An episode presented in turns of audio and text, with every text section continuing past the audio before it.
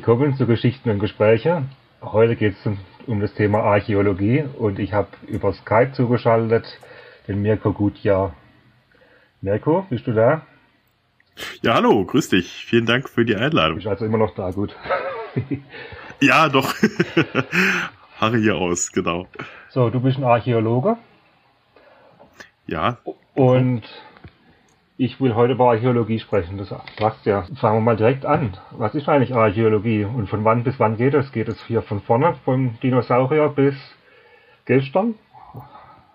Äh, fast, ja. Also Dinosaurier machen die Archäologie, Archäologen eigentlich nicht mit. Der, das ist ein eigener Fachbereich, die Paläontologie. Eigentlich beginnt die Archäologie mit dem, wie soll ich sagen, mit den Menschen. Also die konzentriert sich auf den Menschen und äh, auf das, was er hinterlassen hat. Ähm, vor allem natürlich dann, wenn er äh, erste Artefakte äh, produziert. Also quasi mit dem ersten Faustkeil beginnt die Archäologie sozusagen. Natürlich sind da die Grenzen ein bisschen schwimmend. Ähm, natürlich interessierten sich die, die, ähm, die sich für die Altsteinzeit interessieren, natürlich auch schon für die erste Menschwerdung und ähnliches, aber ähm, klassischerweise beginnt die Archäologie mit den ersten Artefakten, die man so finden kann. Und enden ähm, tun wir eigentlich tatsächlich im Gestern, wie du schon sagst.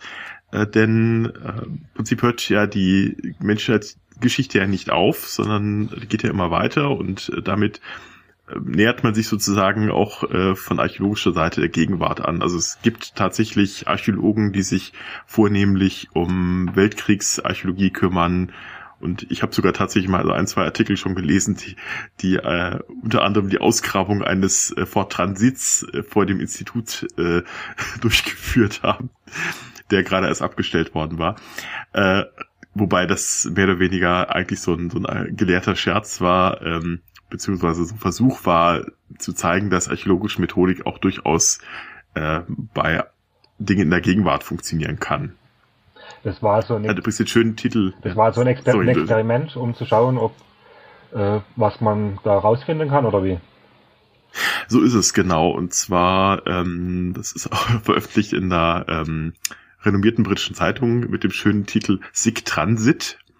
Na, mit der schönen Anspielung auf den Ford Transit, den sie ausgegraben haben. Denn äh, sie haben einfach versucht zu, zu schauen, äh, funktionieren archäologische Methoden, äh, vor allem in Zusammenschau mit ähm, historischen Methoden, wenn man das Ganze sozusagen äh, unabhängig von der von der ähm, Epoche äh, nimmt, die man die man sonst bearbeitet. Sonst ist es ja so, dass man sich eben vergangenen Zeiten nähert. Äh, manchmal hat man das Glück, es gibt noch Schriftquellen, manchmal eben nicht. Und ähm, theoretisch müsste ja aber die Archäolog archäologische Methode auch dann funktionieren, wenn man einen x-beliebigen, x-beliebigen Gegenstand hernimmt. Und äh, das haben sie also dann in diesem Institutsbus mal ausprobiert und sind tatsächlich auch auf Dinge gestoßen. Unter anderem hatte ein Institutsmitarbeiter illegalerweise dieses Auto wohl mal missbraucht, um darin seinen Hund zu transportieren, denn sie haben unter anderem Hundehaare nachweisen können. Ja, also nee, Schatz beiseite, es ist ähm, das ist natürlich nicht das, was wir grundsätzlich sonst machen als Archäologen. Aber ähm, ist natürlich schön, dass man zeigen kann, dass solche Dinge auch durchaus funktionieren, dass wenn man eben an andere Zeitepochen schaut zur archäologischen Methode werden wir, denke ich, nachher noch kommen. Ähm, was das im Detail bedeutet. Äh, genau. Hm? Du meintest gerade eben, dass so ein Übergang in der Altsteinzeit zum Mensch, die ersten Artefakte, jetzt haben natürlich die Neandertaler und so ja auch schon Zeugs hinterlassen, glaube ich. Oder hat es wirklich erst mit dem ersten frühen Homo sapiens begonnen?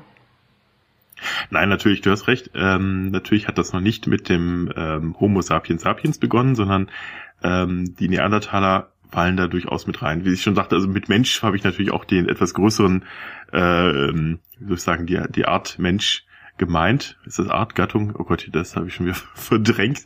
Ähm, äh, jedenfalls ähm, quasi die ersten Hominiden, die sich in irgendeiner Weise sozusagen darin äußern, dass sie, dass sie ihre Umwelt beeinflussen, so vielleicht zu sagen.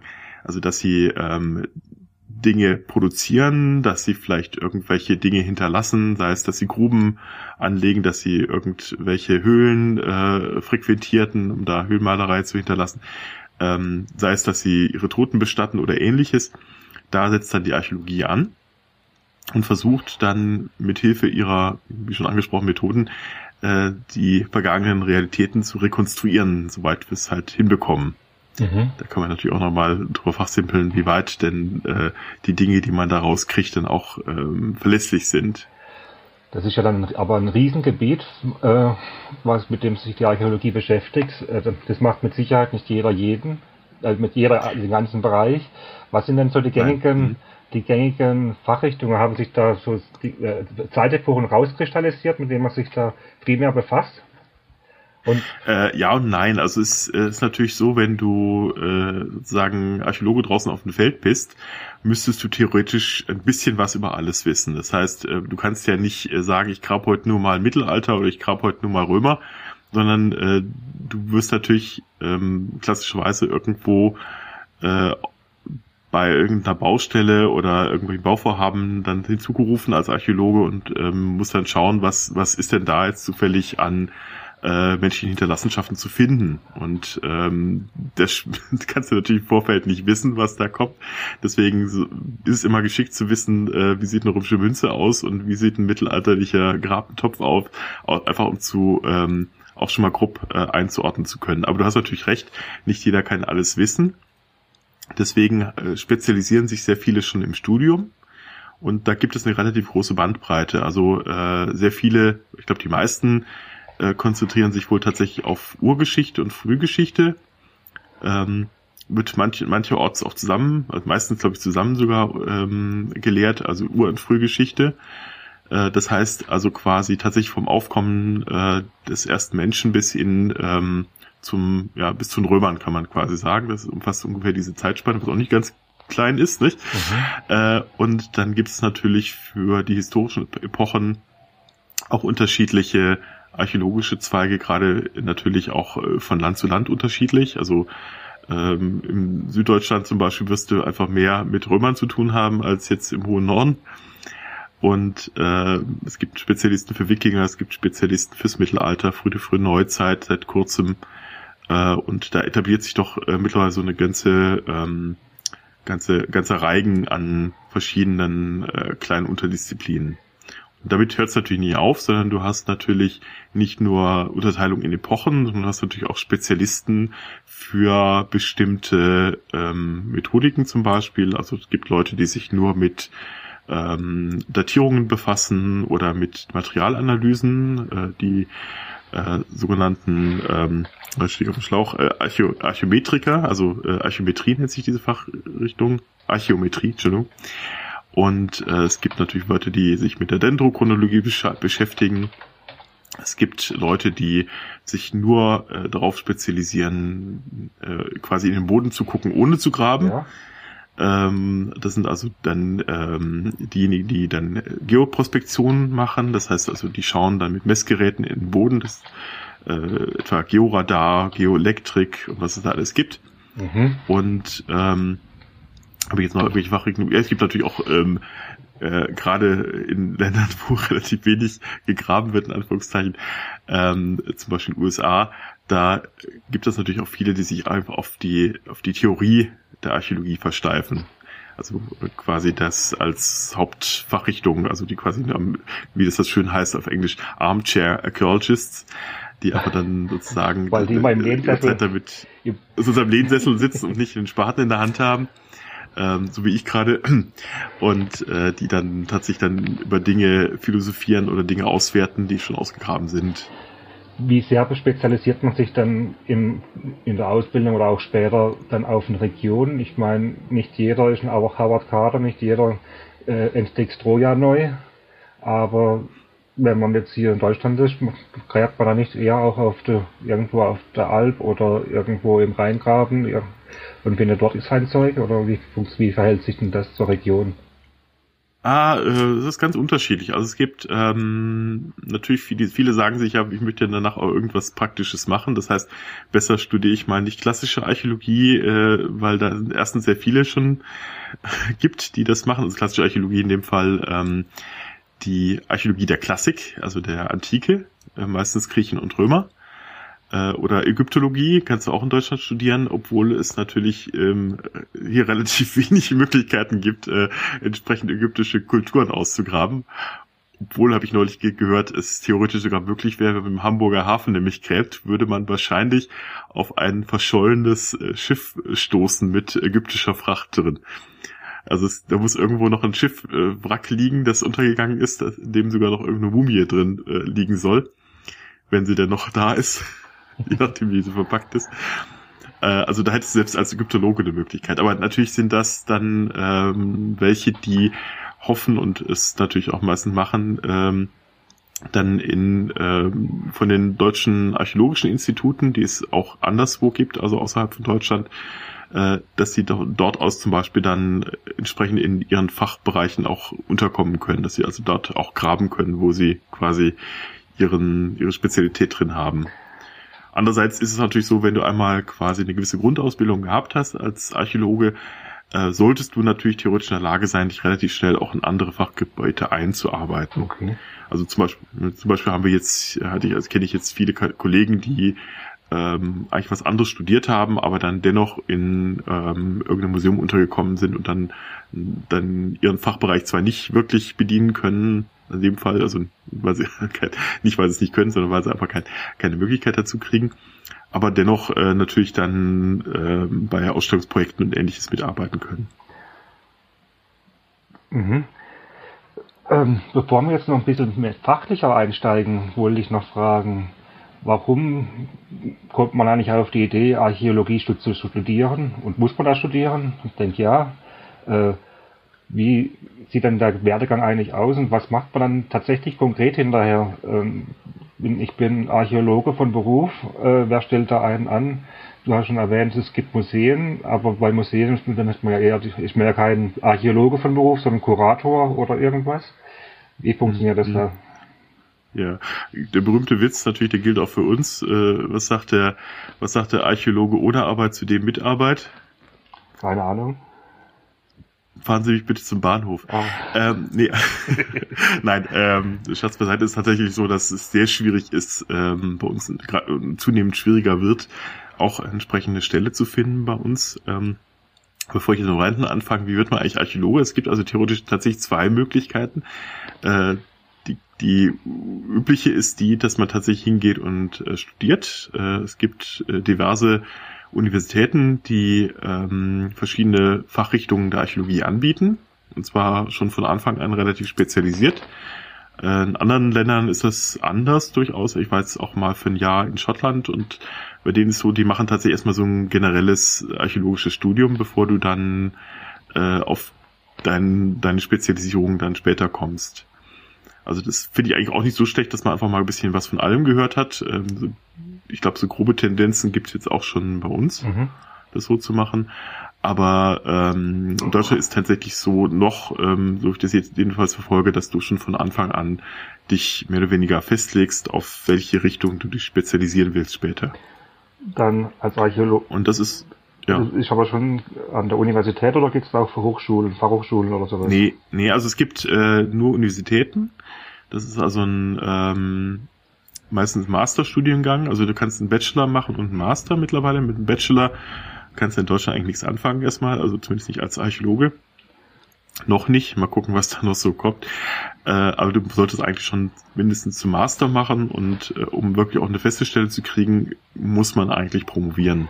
War das früher vor der Bologna-Reform, war das da auch schon ein Master oder war das noch ein Magister oder was war nee, Diplom? Also ich habe noch Magister gemacht, genau, ich habe noch Magister gemacht, ähm, wo ich glaube sehr viele mittlerweile auch äh, dem hinterher trauern, denn äh, das hatte einfach auch noch eine Möglichkeit, hatte einfach viel größere Möglichkeiten, dich auch noch ein bisschen breiter aufzustellen. Das äh, Bachelor- und Masterstudiengänge sind ja momentan doch eher sehr verschult äh, und äh, muss halt immer das jedes Jahr das gleiche anbieten. Nicht? Das war eben ähm, für die Professoren interessanter, äh, weil sie einfach dann jedes Jahr noch ein bisschen anders äh, was ähm, an Themen bringen konnten. Und das ist jetzt wohl auch ein bisschen das Problem. Der, der Vorteil ist wohl dann, ja. oder Vor- und Nachteil, dass es dann doch eher strukturierter ist und damit auch ähm, schneller natürlich zum Abschluss führen kann. Ja, ich, ich, ich denke, wir sollten jetzt, ich will jetzt auch gar nicht wirklich in die Hochschuldiskussion einsteigen. Ja, ja an, einsteigen. Da bin, ich auch nicht, bin ich auch nicht firm, muss ich gestehen. Über den, ich höre es immer nur so.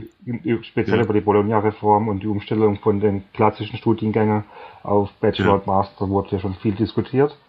Äh, genau, selbst genau. Das ja wir von der Fachhochschule habe ich studiert und ja. E-Technik, habe aber auch noch ein altes Diplom für die Fachhochschulen mhm. kam mir das immer so vor, die Fachhochschulen hatten es da schon leichter äh, in der Umstellung, weil es da keine nicht so viel Änderungen gab. Und ich kann mir schon gut vorstellen, dass die Unis, mhm. äh, vor allem die geisteswissenschaftlichen Unis, da doch große Probleme mit hatten definitiv gerade die Geisteswissenschaften, weil die, ich glaube, diese Bologna-Reform war ja auch mehr oder weniger tatsächlich auf Naturwissenschaften und Finanzwissenschaften und ähnliches ausgerichtet. Und da war es dann einfacher, nehme ich mal an, das umzustellen. Ich weiß nicht, ob es auch problemlos war. Na gut, wir brauchen den ja gar nicht vertiefen hier, ja. sonst schlafen die ganzen schlafen die Leute hier noch ein. Äh, es gibt raus. allerdings auch eine Möglichkeit, ja genau, das mal. Äh, es gibt aber noch eine Möglichkeit, ähm, ja, archäologisch tätig zu werden, ohne zu studieren. Und zwar ist das die Möglichkeit, Grabungstechniker zu werden. Jetzt muss ich aber stehen, das ist jetzt ganz dünnes Eis, da bin ich mich gar nicht sicher, wie die Ausbildung mittlerweile funktioniert. Früher war das so, dass das mehr oder weniger so eine Geschichte war, die äh, durch Quereinsteiger gekommen ist hatte den Nachteil, dass es auch gar keinerlei äh, Lobby gab für die für diese also Leute. Es gab meistenteils noch nicht mal irgendwie einen, eine Möglichkeit, sich entsprechend zu versichern und äh, entsprechend Gewerkschaften sowieso nicht und ähnliches. Ähm, das war also ein bisschen bisschen ja, da, wie gesagt, da kenne ich mich auch zu wenig aus in diese Richtung. Mittlerweile ist es wohl so, dass es tatsächlich wohl schon ähm, äh, Möglichkeiten gibt, dann frage mich aber nicht, ob, ob über Fachhochschule oder ähnliches ähm, deine Ausbildung zu bekommen und das Ganze sogar als Abschluss äh, zu gestalten. Da bin ich, wie gesagt, auf dünnem Eis. Wer da mehr wissen will, der muss sich mal vielleicht selber ein bisschen auf die Faust, auf die eigene Faust machen und untersuchen. Also ich habe schon gehört ähm, von, ich weiß nicht, ob es Grabungshelfer heißt oder Grabungshelferhelfer äh, durchaus von Notgrabungen, wo man sich dann melden konnte, über, vermittelt genau, über die Volkshochschule sogar, glaube ich, um da einfach zu helfen, äh, dann den beim Buddeln. Das ist natürlich was, wenn du es nicht beruflich machst, definitiv. Äh, es gibt natürlich die Möglichkeit, das ähm, geht auch über Landesämter, das geht über ähm, ich glaube sogar Arbeitsämter vermitteln das mittlerweile auch, ähm, dich also theoretisch äh, für eine Grabung, meistens dann für eine spezielle Grabung zu melden, zu sagen, ich hätte Interesse, Interesse, ähm, sollte natürlich mal jemand sein, der ähm, entsprechende gesundheitliche und körperliche Konstitution mitbringt, weil man steht da doch tagelang draußen und schaufelt dann vor sich hin, nicht? Das ist äh, doch schwere und anstrengende körperliche Arbeit. Wenn ich sowas mal äh, mache, dann nehme ich dabei immer ab. Das ist auch ganz schön. Lohnt sich. Ähm, kriegt man auch einen schönen Tag, äh, wenn es im Sommer stattfindet, was ja meistens so ist.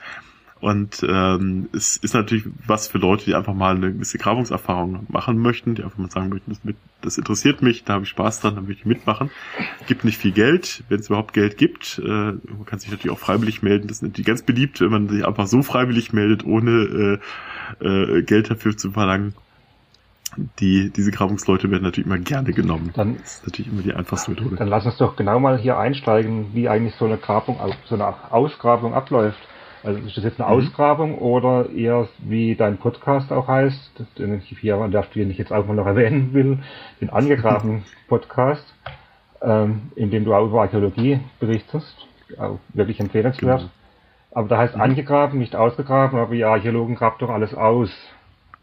Ja, das ist ein kleiner, kleiner Wortwitz. Also angegraben ist natürlich Archäologenjargon, äh, zu sagen, du, da haben wir eine Grube angegraben, oder eigentlich äh, besser gesagt angeschnitten. Das heißt, man hat sie nur ähm, zum Teil erwischt und äh, sieht sie zum Beispiel im Profil. Aber was ein Profil ist, muss ich jetzt erstmal, glaube ich, erstmal von vorne äh, beginnen. Meistens ist ja so, dass wir nicht suchen, sondern dass wir finden. Nicht? Also wir gehen nicht raus und sagen, da ist jetzt schön, da graben wir jetzt. Das ist eher selten. Mhm. Man, man geht eigentlich äh, man hat meistens das Problem, irgendwo wird gebaut und man weiß, aha, das ist ein Gebiet, in dem ähm, es archäologisch interessant werden könnte, weil man vielleicht schon was gefunden hat in der Vergangenheit, weil man weiß, dass äh, sich zum Beispiel dort der mittelalterliche Ortskern befunden hat oder ähnliches. Ähm, dann wird ähm, da es ja in den meisten Bundesländern sogenannte Verursacherprinzip gibt, ähm, wird dem Bauherrn die Auflage gemacht, äh, nicht nur da die Archäologen reinzulassen, sondern es auch noch zu finanzieren. Das hört sich jetzt schlimm an. Äh, gerade du hast mir erzählt, dass du ja auch durchaus ein Bauvorhaben hast. Aber es ist äh, tatsächlich so, dass ähm, große Firmen, die gerade irgendwelche großen Bauvorhaben haben, äh, für die das eigentlich mehr oder weniger so ein bisschen aus der Portokasse ist. Also wenn man da so hört, äh, für die ist ein Tag Bauverzögerung schlimmer, als wenn da mal äh, ein Archäologe noch ein bisschen mit, mit. Also jetzt hat der Bagger, der, der Baggerfahrer, also beim Baggern im Baggerloch äh, Der baggert doch, genau. Äh, ein paar Knochen gefunden oder ein paar, oder ein paar Scherben zerdeppert und dann sagt er, mhm. ach je, was ist denn das? Ja, ja, mache ich weiter. Nee, er sagt halt, äh, das, da müssen wir mal jemanden holen, der sich damit auskennt. Und was passiert dann? Ja, ja, das ist leider Gottes, wie du schon sagst, ähm, mittlerweile immer mehr der Fall, dass die einfach sagen, oh, machen wir da weiter. Denn ähm, ich glaube, in Baden-Württemberg ist das jetzt zumindest so, ich weiß jetzt gar nicht, wie es für andere Bundesländer geht, dass jetzt mittlerweile sogar so ist, dass, ich hoffe, ich erzähle jetzt hier nichts Blödsinniges, ähm, dass die äh, Baufirmen äh, das quasi nur noch im Nachhinein melden müssen. Früher war es so, die mussten das melden, wenn sie was finden. Äh, und äh, ich glaube, seit der jüngsten Gesetzesnovelle, oder vielleicht kommt sie ja auch noch, oder vielleicht auch wieder verworfen worden, wie gesagt, ich bin ja nicht ganz firm mehr in, äh, was Baden-Württemberg angeht, äh, war es tatsächlich so, dass die ähm, das im Nachhinein melden mussten. Das heißt, es war also völlig äh, verloren dann für die für die Archäologen, weil die dann natürlich sagen, ja, wir hatten eine Mauer gesehen, aber die ist jetzt natürlich weg. Ne? Dann bringt es dem Archäologen auch nicht mehr viel. Denn warum machen wir das? Vielleicht soll man das überhaupt mal von vorn weg schicken. Ja. Immer wenn quasi ein Loch im Boden gemacht wird und Archäologie zerstört wird, wird's ja, ist sie weg. Ne? Also damit ist sie der Nachwelt verloren. Äh, Moment, und, wieso, wieso, wird Archäologie ja. Äh, zerstört? Er hatte den Begriff gar nicht geklärt am Anfang. Archäologie ja. ist ja irgendwas Lateinisches wahrscheinlich. Ja, Archäologie heißt, vielleicht fangen wir so an, genau. Archäologie bedeutet ja die Lehre von äh, den Ursprüngen. Herr Archä ist der Anfang, der Ursprung. Ja. Und Logos ist das Wort oder äh, in dem Fall dann, wenn man die, die Lehre. immer anhängt, die Wissenschaft, die Lehre von, mhm. genau. Ähm, und äh, das sagt natürlich alles und nichts, aber es ist natürlich die Wissenschaft dessen, was mal war, so können wir es vielleicht sagen. Und ähm, wenn wir, wir sagen natürlich auch flapsig gerne die Archäologie, die im Boden liegt, äh, ist natürlich ähm, sehr, sehr krude ausgedrückt, natürlich meinen wir die archäologischen Befunde und Funde, die im Boden liegen. Mhm. Und wenn gegraben wird, egal welcher Anlass das ist, ähm, wird ja, werden die Dinge entfernt und sind nicht mehr so, wie sie ursprünglich im Boden lagen. Das heißt, äh, jede Grabung, jede Ausgrabung, jede Baustelle zerstört natürlich ähm, archäologische äh, Befunde und Funde. Ja, das und, jede, äh, jede Grabung oder nur jede Grabung, wo auf was war? Weil, wo was liegt ja. natürlich, ja, natürlich. Ja. Also äh, klar, wenn nur Geologie da unten liegt, interessiert das den Archäologen relativ wenig. Aber ähm, tatsächlich, wenn irgendwelche Zeugnisse da liegen, dann äh, ist natürlich mit jeder, ähm, bei jeder Bauarbeit, Bauarbeit sagt man das nicht Quatsch, mit jeder Baustelle, mit jedem, mit jeder Grabung ist das dann, ist es dann zerstört. Und wenn man das nicht äh, dann dokumentiert, ist es für die Nachwelt natürlich verloren. Und ihr seid an allem das, interessiert? Das setzen wir an. Ihr, ihr seid an allem interessiert, was irgendwie im Boden liegt? Tendenziell ja. Also wir ähm, müssen natürlich auch Abstriche machen. Das heißt, wenn jetzt irgendwo nur ein kleiner Topf im Boden liegt und ähm, sonst gar nichts, dann halten wir jetzt auch die Baustelle nicht für, für 30 Tage an, sondern ähm, da muss man natürlich dann auch ganz oft äh, Abstriche machen, sagen, na gut, äh, da verlieren wir jetzt vielleicht einen Teil, aber wir wissen dafür, bei der Bus ein bisschen spannender wird, da haben wir jetzt ein bisschen mehr Zeit zum Beispiel. Das wird äh, gerne dann äh, so ein bisschen abgewogen. Aber generell ist natürlich so, alles kann natürlich tendenziell interessant sein, denn ähm, wie jemand mal so schön sagte, ähm, für einen Archäologen kann ein Koprolit, also etwas, was ein Mensch hinterlassen hat, ähm, viel spannender sein als eine Goldmünze. Mhm. Also natürlich je, je nachdem, ne? Also ähm, aber die Goldmünze kann es zu tausendfach geben, wenn die nur so im Boden liegt und irgendjemand verloren hat, ist die relativ unspannend. Wenn man aus dem Koproliten natürlich dann feststellen kann, was hat der Mensch gegessen und was war das für eine Zeit und äh, gab es da Hungersnöte, sieht man das vielleicht äh, quasi an der Ernährung an, dann ist sowas viel, viel spannender für einen Archäologen als äh, eben äh, Goldschätze. Und damit ähm, also, ist natürlich auch notwendig, dass man alles, was man findet, auch entsprechend dokumentiert. Egal wie unscheinbar es am Anfang vielleicht scheinen mag. Wobei so ein Goldschatz wie die Grabkammer von Tutanchamun wird, glaube ich, glaube ich, trotzdem noch spannender als äh, manchmal. Aber als Archäologe ist man da, glaube ich, schon nochmal, äh, freut man sich mehr über den Fund. Ja, man freut sich natürlich über alles und ähm, klar, dass da blitzt, blitzt natürlich auch die Augen bei einem Archäologen, wenn er was Schönes findet. Aber es muss ja nicht immer Gold sein. Das, äh, wir freuen uns auch an allen anderen Dingen. wir freuen uns über eine Scherbe, die vielleicht ähm, eine neue Datierung ermöglicht. Das wissen wir aber dann auch im Nachhinein erst. Wir freuen uns über ein Stück Holz, das entsprechend bearbeitet ist, weil Holz äh, sich doch relativ schwer erhält. Wir freuen uns über äh, organische Materialien wie Leder, mhm. wenn das mal erhalten ist. Nicht? Wir freuen uns über Glas, wenn wir es finden. Äh, also das, das muss nicht immer Gold sein. Ja. Wo es natürlich eine gewisse Faszination, weil Gold natürlich von, von Anfang an ist ja auch der erste, das erste Metall, mit dem der Mensch zu tun hat. Das ist das erste Metall, das er bearbeitet äh, dass für ihn natürlich eine gewisse Faszination ausübt, weil es egal wie lang es im Boden liegt, immer ähm, Gold glänzt, es verändert sich nicht und damit natürlich äh, ja auch die Menschen von von jeher fasziniert hat und sicher sind die Archäologen sich ja auch nicht ganz davon gefeit. Ich muss ja. gestehen, ich hatte auch mal einen kleinen Goldschatz gefunden, äh, auch nicht weit von dir weg, in Riegel am Kaiserstuhl. Äh, da haben wir nämlich bei der Ausgrabung, also eigentlich wollten wir eine jetzt schweifen wir ein bisschen ab, ne? Aber eigentlich ging die Suche, da sieht man mal, wie es immer so läuft, die Suche ging nach äh, einer ähm, mittelalterlichen, bzw. frühmittelalterlichen Ansiedlung, dem sogenannten Frohnhofbuck. Mhm. Den haben wir nicht gefunden. Äh, drunter lag jedoch eine römische Siedlung, also die war bekannt, in das Riegel waren die Ausläufer in Riegel, genau. Mhm. Ähm, und zwar ähm, handelt es sich beim Riegel, beim römischen Riegel tatsächlich um einen ein Verwaltungssitz äh, für äh, den Breisgau, von wo also quasi Römer dann äh, entsprechend das Umland kontrolliert haben. Da befand sich auch ein römisches Lager, ein befestigtes Lager und äh, an dem Lager waren dann auch entsprechend ähm, eine kleine Ansiedlung. Und diese Ansiedlung haben wir da quasi erwischt noch.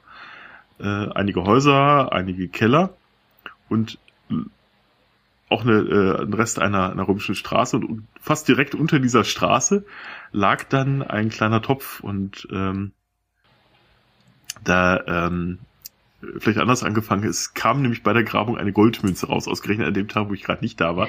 Und dann sagte die Kollegin, oh, du hast es verpasst, die beste, beste Fund der ganzen Grabung. Wir haben eine Goldmünze gefunden. Ja, ziemlich, also, das, oh, also ist doch Gold ne? Ja, doch was Besonderes, ne? Klar, vor allem wenn es Münzen sind, natürlich, die, die datieren natürlich auch toll. Also die kann man also auch zur, ähm, weil die eben durch ihre Prägezeiten und ihre verschiedenen Motive, die darauf geprägt sind, sich natürlich wunderbar zum, zum äh, für, für Chronologien eignen. Und dachte mir, gut, äh, das hast du jetzt verpasst, du findest nie wieder im Leben irgendwo eine Goldmünze. Ne? Und als wir dann da waren, wollten wir eben gucken, dass man möglichst keine anderen Münzen, die wir im Boden waren, verpassen und haben dort dann mit einem Metalldetektor geschaut. Mhm. Metalldetektor ist ja dieses, ja, kennt man vielleicht, ähm, dieses scheibenförmige Gerät mit einem langen Stiel. Sieht eigentlich ein bisschen aus wie so ein ähm, Rasentrimmer, nur mit einem UFO unter. Ja, genau, wie ein Rasentrimmer mit Kopfhörern, genau. Und äh, der reagiert tatsächlich auf Metalle und so je edler das Metall, das stimmt tatsächlich, also äh, desto mehr piept's. Oder je mehr Metall da ist, also piept's auch unterschiedlich. Ähm, und das fing plötzlich an zu piepsen. Und zwar besonders dann, wenn man das über einen kleinen Topf, der da am Boden lag, piepste. Der Grabungsleiter guckte mich groß an und sagte, seit wann piepsen Töpfe? und dann haben wir uns den vorsichtig angeschaut. Und was war's? Es war natürlich ein, ein äh, Topf, der voll Goldmünzen war. Das war eigentlich nicht nur eine Münze, das waren, ich glaube, ich habe es gar nicht mehr im Kopf, 30. Das war einer der größten Goldmünzschätze, die wir da unten im Breisgau überhaupt hatten sogar, ähm, das ist natürlich wiederum faszinierend für die Archäologen, nämlich auch noch eine, äh, eine, äh, eine Prägung, die noch bislang völlig unbekannt war. Aber deswegen bist du jetzt noch kein Millionär. Typ Riegel jetzt genannt worden ist. Ja. Du bist aber deswegen noch kein Millionär, weil die Funde. Ich darf es nicht behalten. Ich wollte es auch gar nicht behalten, muss ich sagen.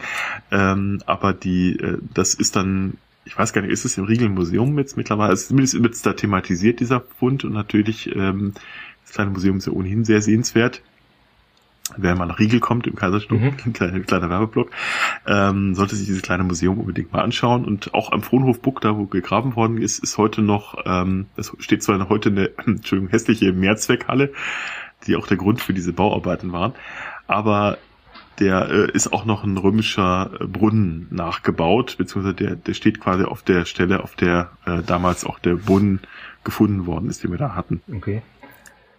Ähm, Jetzt aber zurück sozusagen zur Grau. Ja, ein bisschen schon. Gerade den Punkt noch äh, fertig machen. Ähm, die ja. Es ist von Bundesland zu Bundesland verschieden, wem die archäologischen Schätze gehören, oder?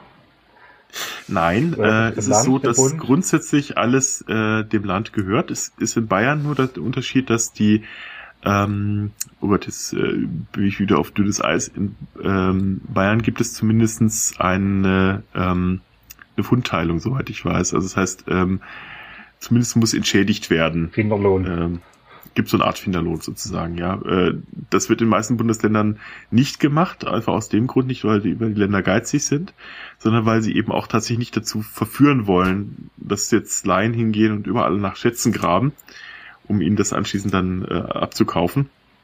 Sondern äh, man sagt von vornherein, es gehört ja eigentlich uns allen, also nicht dem, dem Land und dem Staat, sondern uns allen. Und deswegen muss es auch entsprechend für die Nachwelt ähm, konserviert werden und äh, entsprechend wird es eben entsprechende Stücke sind auch ausgestellt werden. Das ist also quasi der Hintergrund des Ganzen. Deswegen die Himmelscheibe von Nebra zum Beispiel, berühmtes Beispiel. Ähm, da musste ich gerade dran denken, weil die, ja, die Sonnengänger genau. die Sonnengänger sind ja eigentlich der Feind vom Archäologen, soweit ich das weiß, weil die genau äh, einfach einzelne Stücke rauspicken, wie damals die Himmelsscheibe und man nicht mehr weiß, in welchem Kontext wurde ja, das gefunden. Ja. So ist es. Bei der Himmelsscheibe wäre es beinahe auch so passiert, denn äh, die haben das eben so gemacht, wie es eben die Archäologen nicht machen.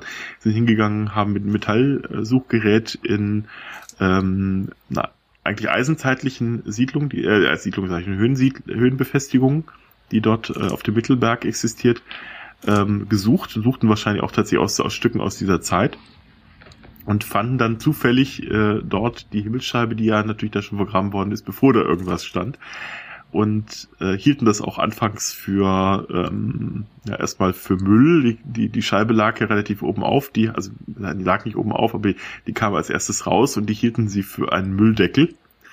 Mülleimerdeckel, einen alten, und haben die erstmal acht, acht, äh, achtlos zur Seite geworfen. Und erst als sie dann tatsächlich auf die bronzezeitlichen Schwerter gestoßen sind, fiel ihnen auf, uff, das könnte doch was sein. Ähm, das gucken wir uns vielleicht doch nochmal an. Und tatsächlich äh, ist das ja überhaupt der springende Punkt bei dieser, bei dieser, äh, bei diesem Fundkomplex, genau. Eigentlich ja äh, irrsinnig, wenn man überlegt, wie die Himmelsscheibe von Nebra durch die Presse ging. Da hat auch öffentlich-rechtliche Medien sehr, sehr ausführlich darüber berichtet, wenn man überlegt, dass das mal als irgendein aller Mülleimer-Deckel äh, ja, ja, ja, genau also. eben. Und da gab es ja noch eine spannende Geschichte, ich weiß nicht, ob, ob, ob die auch schon bekannt ist. Wie, ich habe ja auch schon mal an anderer Stelle darüber erzählt, aber äh, es gibt also quasi fast schon Krimi, was das Ganze natürlich noch spannender machte. Die Scheibe wurde dann erstmal ähm, grob gereinigt. Mhm. Und dann fiel ihnen den beiden Ausgräbern, Ausgräbern darf man eigentlich, äh, muss schon sagen, äh, Raubgräbern, ähm, fiel den beiden dann auf, dass das doch was Wertvolles sein könnte und die hatten das dann zum quasi in ihrem Umkreis angeboten. Es gab dann tatsächlich einen, einen Lehrer, äh, der das äh, sozusagen erkannte, dessen Wert und hat es den beiden für 5000 D-Mark, glaube ich, damals abgekauft. D-Mark war es noch. Und die ähm, der Lehrer hat dann aber nicht so viel Sachverstand besessen, hat nämlich erstmal angefangen, die Scheibe nochmal zu reinigen, und zwar unter anderem mit Stahlwolle. Und äh, also das, was natürlich große Schäden dann an der Scheibe angerichtet hat. Er hat dann mit sich mit einer anderen noch zusammengetan, ähm, weiß gar nicht, von Bufa, die schreibt auf jeden Fall schlechte Romane. Ui.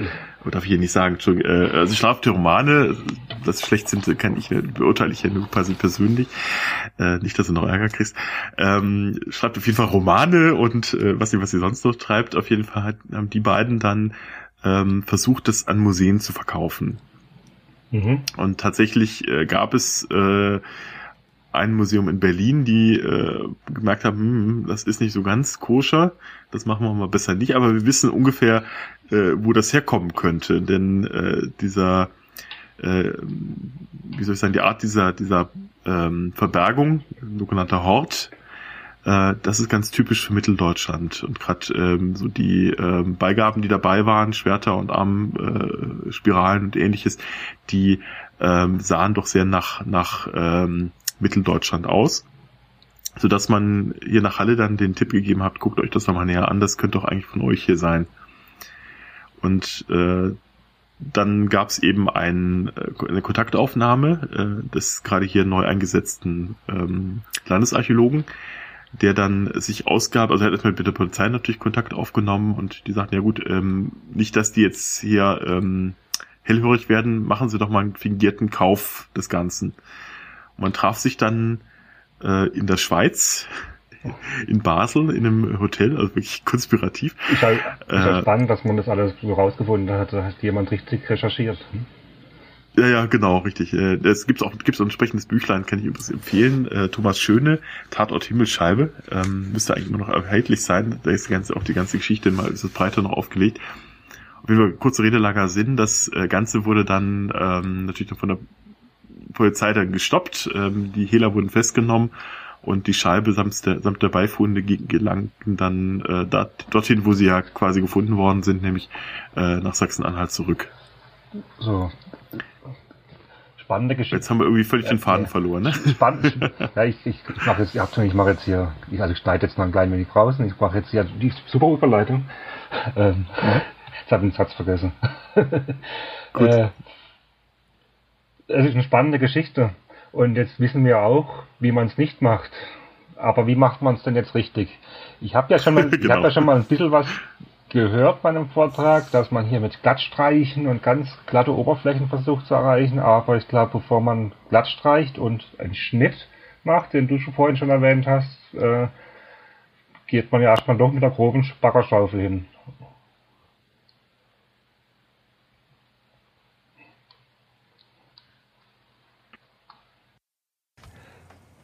So. Ja, schön, da sind wir ja wieder. Ähm, wir sind ja vorhin gerade unterbrochen worden. Unterbrochen ist natürlich äh, gut, es waren doch zwei Wochen jetzt. So ist es, genau. Aber jetzt sind wir ja wieder Gott sei Dank da. Ja, ist äh, etwas schwierig, ne? Passiert. Äh, Interessiert auch Ich nehme die ganze Schuld auf mich, denn ich hätte eigentlich an meinen Part mitschneiden sollen und das ist leider an meinem Computer gescheitert. Der hat dann zwar aufgenommen, aber keinen Ton. Ja, das passiert und, und ich bin noch Anfänger. Ich hätte ja auch gleich alles mitschneiden sollen, aber ich glaube, das interessiert gar nicht.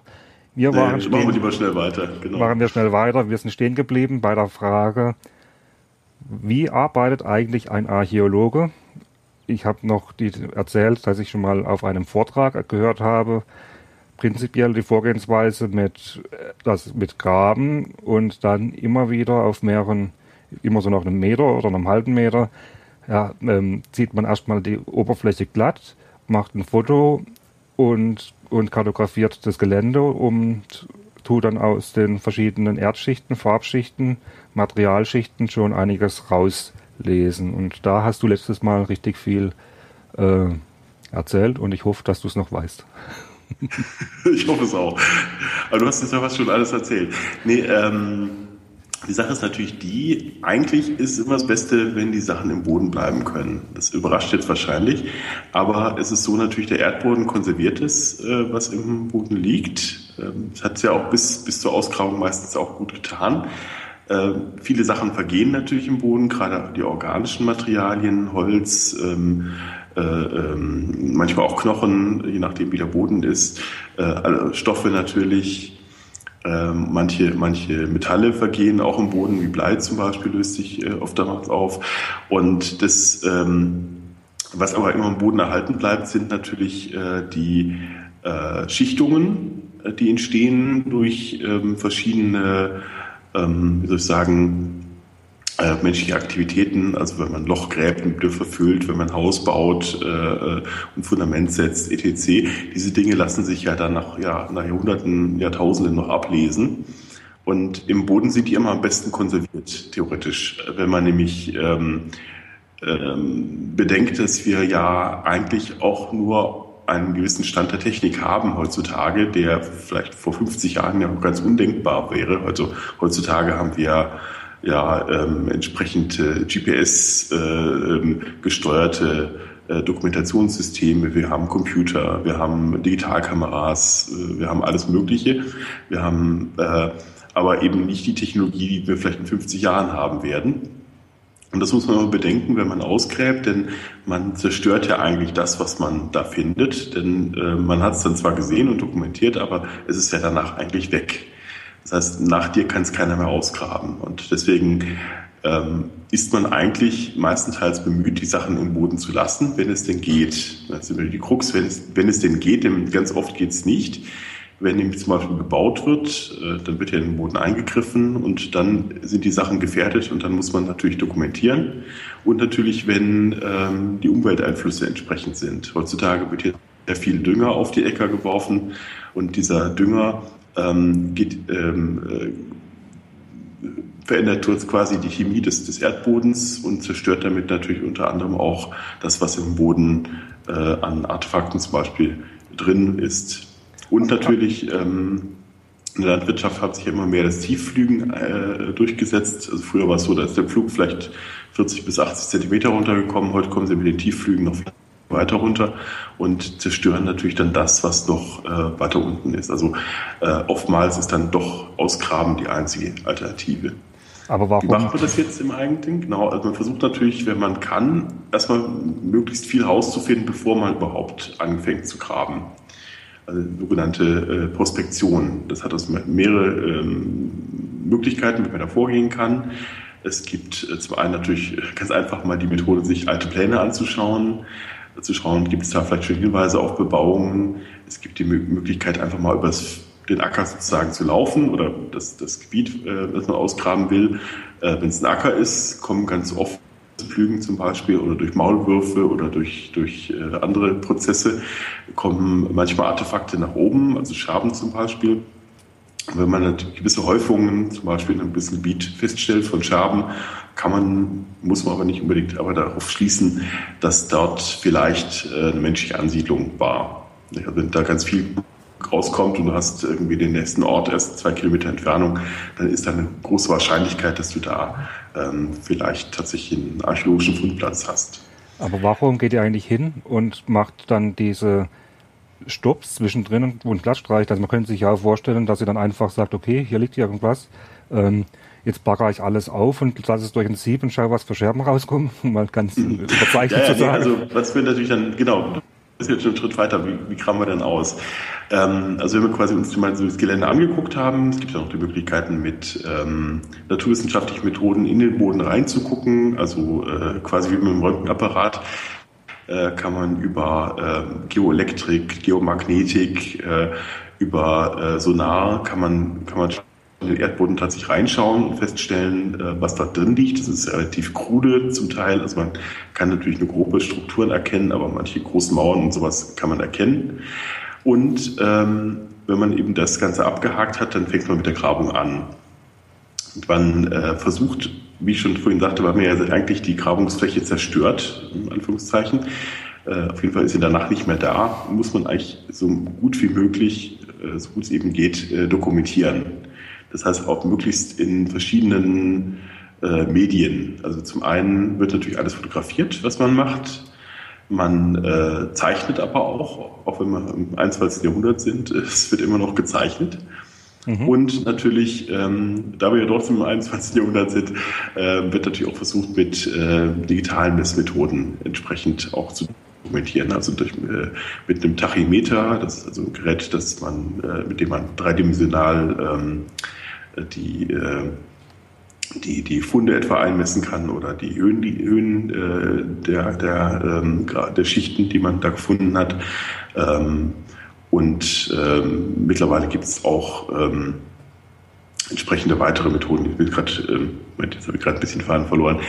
Äh, ja, also man, man, man kann mittlerweile schon sehr, sehr gut dokumentieren, auch äh, mit technischen Hilfsmitteln. Die Grabung selber, da wollte der Grün drauf hinaus, äh, läuft meistens so ab, dass man äh, zunächst einmal Schnitte zieht. Man gräbt also erstmal nicht unbedingt alles aus, sondern man schaut sich in Teilen erstmal an, was da auf einen zukommen könnte. Das äh, geht einfach meistens so, dass man einen äh, länglichen Graben zieht, den dann in, ähm, also in Deutschland graben wir in natürlichen Schichten. Das heißt, man ähm, äh, Quatsch, in natürlichen Schichten, in, in, du machen wir gerade eben nicht in künstlichen Schichten. Das heißt, wir sagen zum Beispiel, wir gehen jetzt 30 Zentimeter runter. Ne? Äh, das heißt, es wird dann ähm, auf eine gewisse Höhe runtergegraben und äh, dort macht man dann den, wie schon von dir angesprochenen Stopp äh, und schaut, äh, dokumentiert erstmal, was man dort findet. Mhm. Denn man hat dort dann, äh, wenn, man, wenn man entsprechend Glück hat, äh, zeichnen sich da an schon entsprechende Schichten ab. Also zum Beispiel eine Grube, die sieht von der Konsistenz und vom, von der Farbe ganz oft anders aus als der äh, natürliche Boden außenrum. Also wenn jemand eine Grube gegraben hat, die wird ja irgendwann wieder verfüllt und ähm, das Zeug, das da reinkommt, ist natürlich anders als das Zeug, das äh, drumherum äh, im normalen Boden drin ist. Also somit kannst du da sehr gut unterscheiden, ähm, ob das jetzt, ähm, jetzt ein menschlicher Eingriff ist oder ob das jetzt zum Beispiel irgendwie eine natürliche Erscheinung ist. Dann kannst du ähm, nicht nur in der Fläche sehen, äh, was sich dort verbirgt, sondern du nutzt auch die Seitenwände dieser Grube sozusagen, nämlich das sogenannte Profil. Und dieses Profil ist, ähm, äh, zeigt dir sozusagen so einen, äh, ja, einen vertikalen Querschnitt, Gesundheit, äh, vertikalen Querschnitt durch die, ähm, durch die verschiedenen äh, Zeitschichten sozusagen. Ja, also du hast oben hast du die modernen Schichten, hast du vielleicht eine Asphaltdecke drüber und dann hast du unter der Asphaltdecke die Sandschicht, mit der, die äh, mit der man unten den Boden nivelliert hat. Dann kommen vielleicht die Schicht des 19. Jahrhunderts mit den Pflastersteinen äh, einer alten Straße. Dann hast du wiederum unten drunter, ähm, weiß ich, wenn du halt genug runter gehst, dann die römische Straße oder so. Ne? Also ähm, so kannst du tatsächlich an dieser Wand ähm, die Zeiten ablesen und kannst tatsächlich feststellen, welche Schichten äh, wie alt sein können. Also eine relative Chronologie nennen wir das eine, also eine Abfolge der Schichten kann man da feststellen. Die sagt dir natürlich noch nicht, wie alt das ist. Um festzustellen, wie alt diese einzelnen Schichten sind, musst du dir natürlich anschauen, was drin ist. Und dann äh, ist ja oft die, die, die Funde drin, also ähm, etwa, ähm, wenn Münzen drin ist, ist es dann immer sehr schön, weil damit kannst du nicht am leichtesten datieren, äh, denn du weißt, das kann natürlich nur so alt sein, wie die Münze auch ist. Nicht? Also äh, die glaub, Münze muss geprägt worden sein, bevor sie in den Boden gekommen ist. Nicht? Deswegen äh, hat man da immer einen sehr guten An Anhandpunkt. Ich glaube, das hatte man noch in der Aufnahme mit, drauf bisher. Ähm, ich bild mal, das, du hast ja aber erzählt, dass da in der Aufnahme, dass du in Riegel einen Goldtopf gefunden hast. Stimmt, genau. Da, äh, das war eigentlich ganz lustig. Wir hatten uns am Tag noch auf der Fahrt dahin äh, äh, unterhalten, äh, weil es gerade geregnet hat und ein schöner Regenbogen äh, am Himmel zu sehen war. Ah, ähm, dass man ja am Ende des, des, Regenbogens ja einen Topf mit Gold findet. Haben gesagt, ja, finden wir jetzt bestimmt. Und prompt fanden wir die. Fanden wir auch ein Töpfchen mit Gold. Äh, und lustigerweise, das macht den, den Witz dann erst recht aus, heißen die auch dann im Jargon Regenbogenschüsselchen. Das sind so ähm, kleine ähm, äh, ge, äh, leicht gerundete ähm, keltische Münzen. Und die, äh, wie gesagt, heißen dann im, im Archäologenjargon tatsächlich Regenbogenschüsselchen. Ich finde das, also, ja? ja ich, das ist eigentlich ziemlich spannend. Ich fand jetzt eigentlich gerade witzig, dass du Gesundheit gesagt hast. Und heute in der heutigen Aufnahmesituation habe ich ja sowas wie eine Räuspertaste. Taste. Das heißt, die ja. Hörer haben das gar nicht mitbekommen vorhin. Achso, okay. Wundern sich jetzt alle, warum ich jetzt Gesundheit gesagt habe. Ich ja. bin ein höflicher Mensch und wünsche ständig Gesundheit. Nein, ähm, Entschuldigung, ich, das war die Gut, äh, also ich ignoriere das jetzt als Wort. Kannst ja gleich rausschneiden. Nein, das lassen wir drin. Das kostet alles. Das, das Rausschneiden ist ganz schön aufwendig, habe ich gemerkt. Ich weiß, ich weiß. Wie sagst du das? Genau. Na gut. Ähm, ich wollte, auch gar, wollte gar nicht so weit ab. Ich wollte gar nicht, dass wir so sehr abschweifen. Äh, mit dem Regen. Mit dem Regen. zum Podcast. Das wird hier noch öfters passieren. Ja, ja. Aber wir waren bei. Du hast jetzt gerade abgeschwiffen Richtung. Abgeschwiffen? Abgeschweifelt. Äh, Keine Ahnung. Richtung den Münzen. Ich bild mal ein, dass wir das in der bisherigen Aufnahme schon drin hatten. Mhm. Deswegen wollte ich wieder zurückkommen auf die eigentliche Grabung. Also wenn man das, das wir, du hattest gesagt, wenn ich hier so grabe, wenn ich, wenn ich dann in einer einzelnen Schicht auf 30 Zentimeter Höhe oder irgendwas was finde, da eine Tonscherbe und oder ein, ein Goldstück und da habe ich einen, einen, Kopf drauf, den ich eindeutig zuordnen kann, dann weiß ich sofort, okay, bis in diese Tiefe waren wir in dieser Epoche äh, eben. Also genau, du kannst also äh, Rückschlüsse ziehen, wie alt diese, diese Schicht ist. Also zum Beispiel ein, ein Fußbodenhorizont, also ein, äh, ein Bereich, wo die früher quasi drüber gelaufen sind, dann ist mal was reingefallen, äh, haben sie eine Münze eingetreten in den Boden und äh, prompt hast du dann deine, deine datierte Schicht. Das ist natürlich so der Idealfall. Wenn du dann quasi den Bereich dokumentiert hast, dann geht es natürlich wieder weiter runter. Und wir äh, meistenteils, wenn es jetzt nicht irgendwie eine Baustelle ist, in der jetzt gesagt wird, wir finanzieren euch nur den Bereich, den wir auch wirklich für die Baustelle brauchen, äh, meistenteils gräbst du dann tatsächlich bis zum sogenannten gewachsenen Boden runter. Also sprich äh, bis zu den äh, geologischen Schichten, die also nicht mehr menschengemacht sind, damit du wirklich auch komplett die Archäologie erfasst hast, die am Boden steckt. Kann man das immer so gut abgrenzen? Ja, das geht, geht eigentlich fast immer gut. Also äh, man, man kann das schon sehr gut unterscheiden. Wenn du zum Beispiel eine Grube hast, dann ähm, siehst du schon, wo die endet. Ähm, danach, wenn du weiter runtergräbst, merkst du dann, ah, das sieht jetzt genauso aus wie der umgebende Boden, da bist du dann außerhalb der Grube schon. Das geht schon sehr gut. Okay. Es gibt natürlich manchmal so Fälle, wo, wo, wo dich dann die äh, Archäologie so ein bisschen äh, selbst auf den Arm nimmt. Äh, zum Beispiel hatten wir mal eine Grabung in, in Mansfeld, äh, direkt am Lutherhaus, im Elternhaus Martin Luthers gibt es übrigens demnächst eine schöne Ausstellung. Am 14.06. wird die eröffnet. Ein bisschen Werbung hier. Ähm, dort war es dann sogar so, dass der Kollege, der da gegraben hat, gedacht hat, er ist jetzt schon in der geologischen Schicht und wollte schon aufhören. Da fiel ihm Aufbruch. Nee. Äh, als er sich die genauer angeguckt hat, da waren kleine Holzkohleflitter in dem Boden drin. Und äh, das sagte ihm, aha, das ist, Holzkohle gibt es nur, ähm, wenn Menschen da unterwegs waren. Gucken wir uns das nochmal lieber an und hat dann festgestellt, aha, das war einfach nur ein äh, Erdboden, der verlagert worden ist. Und mhm. drunter hat er dann wieder seine Grube gehabt. Also das war dann, ähm, da muss man manchmal ein bisschen, ein bisschen aufpassen.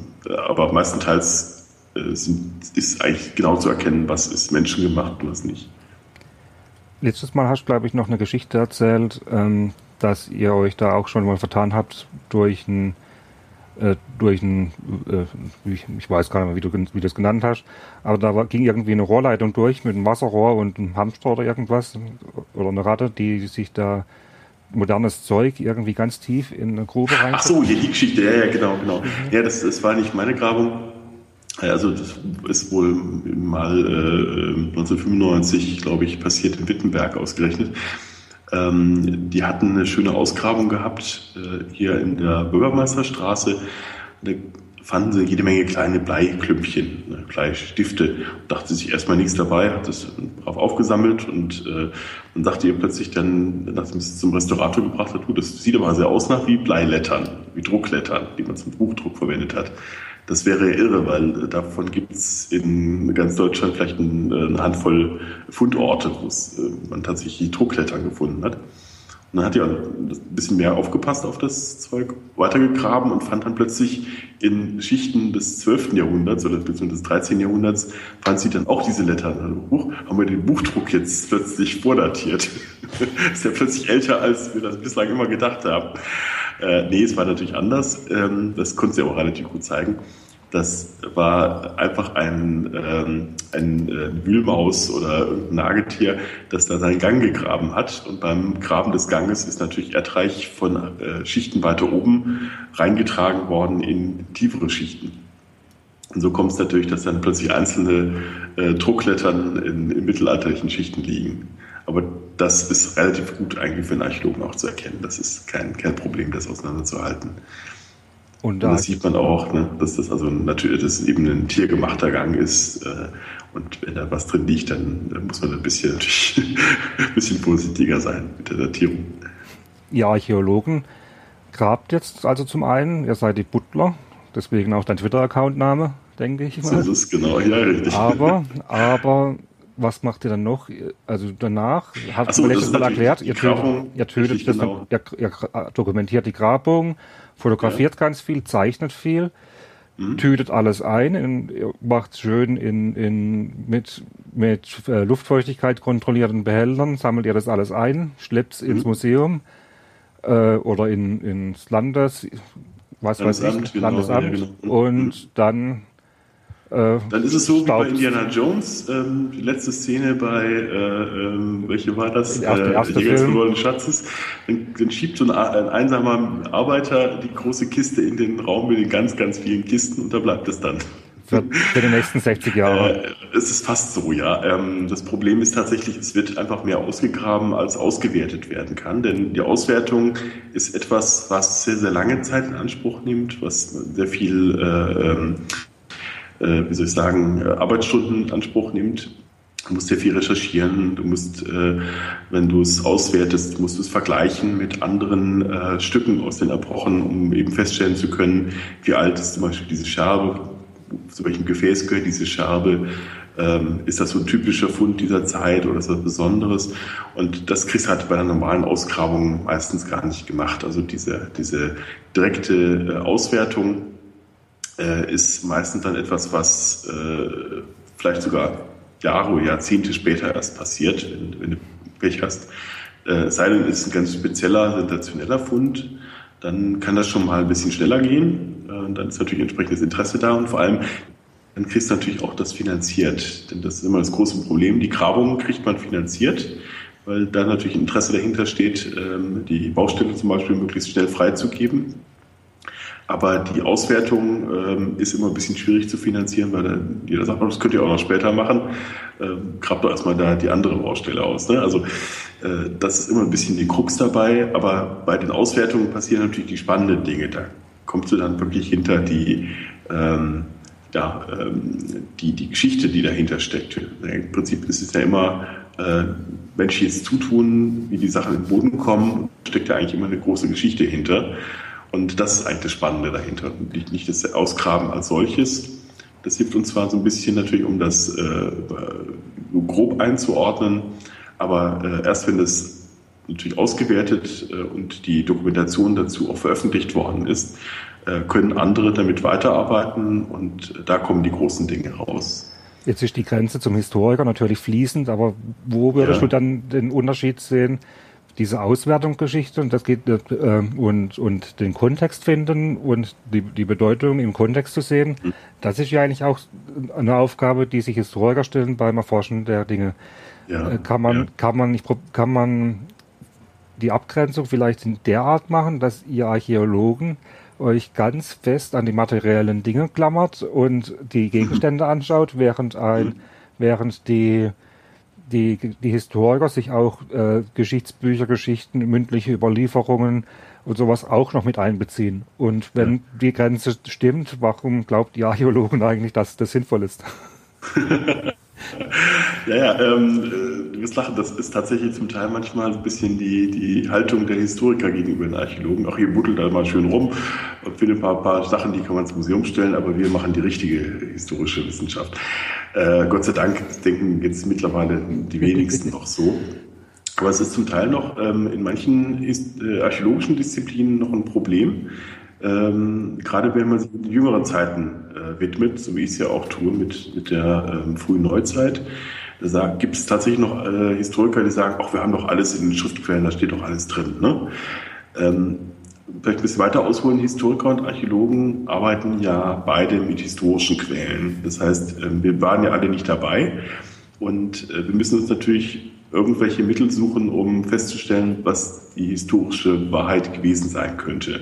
Die historische Wahrheit TM, also die gibt es ja ohnehin nicht, aber ähm, wir versuchen uns ja immerhin, äh, wir sind ja alles Geisteswissenschaftler, äh, dem zu nähern, äh, aufgrund der Indizien, die wir haben. Und die Historiker ähm, nutzen natürlich das, was Menschen aufgeschrieben haben. Sie haben allerdings das große Problem, dass Menschen Dinge ja aufschreiben aus ihrer Warte heraus. Das heißt, ähm, wenn jemand äh, ähm, Römer gewesen ist und der schreibt über den, was ich, über den Punischen Krieg, dann wird er sich natürlich, ähm, weil er den Punischen Krieg gewonnen hat, äh, aus der Sicht der Sieger dazu äußern und sagen, ja, ja, die waren ja alle ganz äh, schwach, wir haben die ganz schnell platt gemacht. Das ist natürlich das nicht unbedingt die Sicht der Dinge, die die Punier gehabt haben. Und das ist das Gute bei der Archäologie. Die Archäologie ist ja in den Boden gekommen, ohne dass jemand da was wirklich äh, eine Intention hinter hat. Nicht? Also dachte sich jetzt keiner, ähm, wir schmeißen das mal weg, damit wir es in 500 Jahren Leute finden und dann darüber schreiben. Sondern das sind meistens Dinge, die man irgendwie loswerden wollte, die ähm, als Abfall in den Boden gekommen sind, die man äh, überbaut hat, wenn man neue Häuser baut. Ähm, und das sind also per se relativ neutrale Quellen. Mhm. Und die Krux ist jetzt äh, zu versuchen, äh, diese verschiedenen Quellengattungen miteinander in Einklang zu bringen, zu, zu schauen, wie weit die sich überschneiden oder wie weit sie sich zum Teil sogar widersprechen. Schöner Fall zum Beispiel ähm, hier beim äh, Luther Elternhaus, in dem Martin Luther ja aufgewachsen ist von 1484 bis äh, Anfang des 16. Jahrhunderts nee, Quatsch, er ist schon 1400 Ungrad äh, nach, nach Eisenach gegangen. Okay, führt zu weit. Aber ähm, Luther hat immer geschrieben, er kommt aus einem armen Elternhaus. Sein Vater sei ein armer Bergmann gewesen, seine Mutter habe das Holz aus dem Wald holen müssen. Ähm, und so armselig sei er quasi aufgewachsen. Jetzt haben wir ausgegraben und stellen fest, ach, guck mal, das ist ein Vier-Seitenhof äh, mit äh, verglasten Fenstern, mit einem tollen Kachelofen drin. Der Mann muss Geld gehabt haben. Was ist denn ein, was ist denn ein Vier-Seitenhof? Äh, Achso, Vier-Seitenhof ist, das müsst ihr eigentlich kennen da unten in der Region. Das sind ähm, typische ähm, spätmittelalterliche und zum Teil auch noch spätere äh, Siedlungsformen äh, für, für Höfe. Ähm, du hast vorne ein Vorderhaus, ähm, das dann meistens so eine Toreinfahrt hat.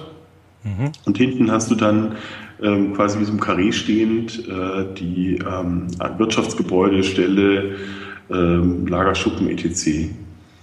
Und das hast du im ländlichen Raum, auch gerade im süddeutschen Raum, relativ häufig. Aber okay, also ich kenne, ich kenne, kann man wirklich auch empfehlen, mal die, Arche, äh, die Architekturführung im Vogtsbauernhof mitzumachen, also im Freilichtmuseum Vogtsbauernhof. Genau, äh, genau die kann ich auch empfehlen. Ja, ja das ist ja eigentlich, eigentlich ein, ein, hm? viele nehmen das wahr als, als Heimatmuseum, was es auch ist.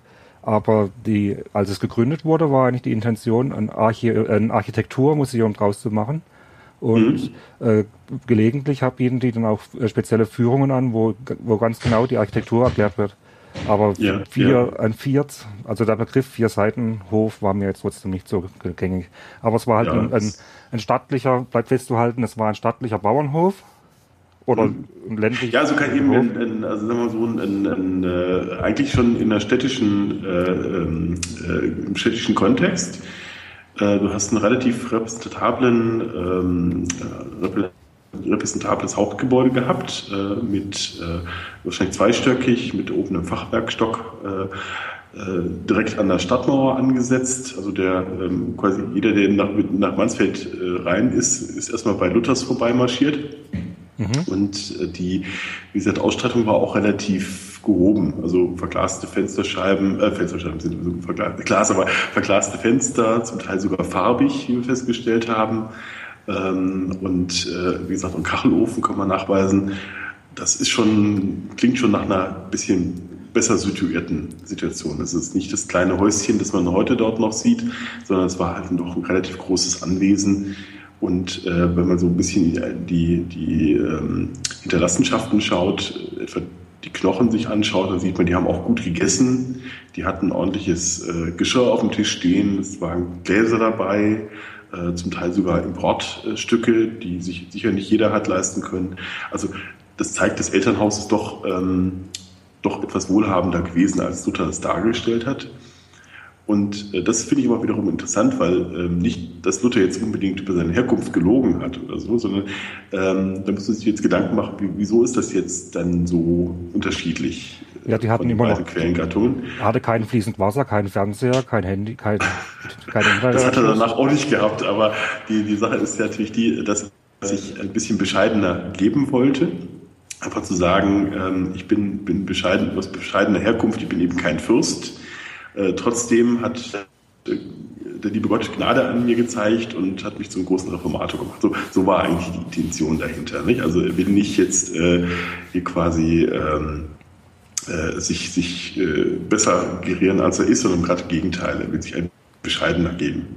Mhm. Und das ist eigentlich das Spannende dran, wenn du solche Dinge dann findest. Es gibt auch andere Be Belege, dass du zum Beispiel irgendwo historisch belegte ähm, Stadtbrände hast und dann findest du aber bei der Ausgrabung keine einzige Ascheschicht. Also es gibt, gibt so Sachen, die, die muss man dann eben im Vergleich äh, rausfinden und ähm, hat dann zum Teil eben auch neue Ansätze, die ähm, vielleicht tatsächlich ein bisschen uns wieder an die historische Wahrheit näher ranbringen. Macht ihr eigentlich, wenn wir gerade bei Häusern sind, und dann müssen wir irgendwie den Bogen zurückschlagen, macht ja. ihr auch Archäologie oberhalb der Grasnarbe? Also ich denke gerade in Zell am Hamersbach wurde vor ein paar Jahren entdeckt, dass ich in dem einen Haus, dass da Eckbuckelquader verbaut wurden, äh, also äh, große unbehauene Steine. Brauchen wir jetzt nicht näher drauf eingehen. Ich denke, du weißt, was Eckbuckelquader ja, sind. Hm, Und ähm, hat man jetzt freigesetzt. Aber das war natürlich eine Entdeckung. Im Grunde auch eine archäologische Entdeckung, wenn man sagt, wenn wir sagen, Archäologie ist alles die Geschichte der Gegenstände oder, und der Bauten. Dann wäre ja äh. sowas auch eine archäologische Entdeckung. Jein, jein. Äh, also es gibt so einen so so ein Spruch, das ist äh, mit der Höhe Null. Ne? Die Höhe Null ist quasi äh, der, der Erdboden und alles, was drunter ist, gehört den Archäologen. Alles, was drüber ist, gehört eigentlich den Bauhistorikern oder den, Arch äh, den, den, den Architekturhistorikern, wie auch immer. Aber die, ähm, es ist tatsächlich gibt manchmal so Grenzbereiche. Wir, wir dokumentieren natürlich auch eine Mauer, die, die äh, noch steht mit, wenn, wenn sie da ist.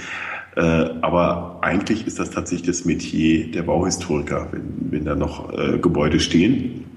Geht manchmal Hand in Hand. Also ich habe zum Beispiel meine Magisterarbeit habe ich über ein äh, Gebäudeensemble in Konstanz geschrieben und da hatte ich dann das Glück, dass ich sowohl das Aufgehende noch, das sogenannte Aufgehende, also quasi das, was noch steht, äh, zeigen konnte, als auch noch das, was im Erdboden schlummerte. Mhm. Das, äh, das hat auch eine sehr schöne ähm, das hat sich sehr schön dann auch ergänzt, um einfach die Geschichte dieses ähm, Hauses zu zeigen. Nach außen hin sah das aus wie so ein hässlicher Bau des Ende des 19. Jahrhunderts oder 20er Jahre des 20. Jahrhunderts. Äh, und dann guckte man sich das näher an, stellte fest, da steckte dann doch ein, ein Wohnturm des 13. Jahrhunderts drin unter anderem. Also das sind schon, schon tolle Sachen, die man dann äh, findet, äh, auch äh, wenn es nicht unbedingt immer archäologisch sein muss. Aber tatsächlich sind es normalerweise eigentlich zwei getrennte Bereiche. Ja, jetzt, ich weiß gar nicht, wo wir wirklich abgeschweift sind. Machen wir einfach mal weiter. Ähm,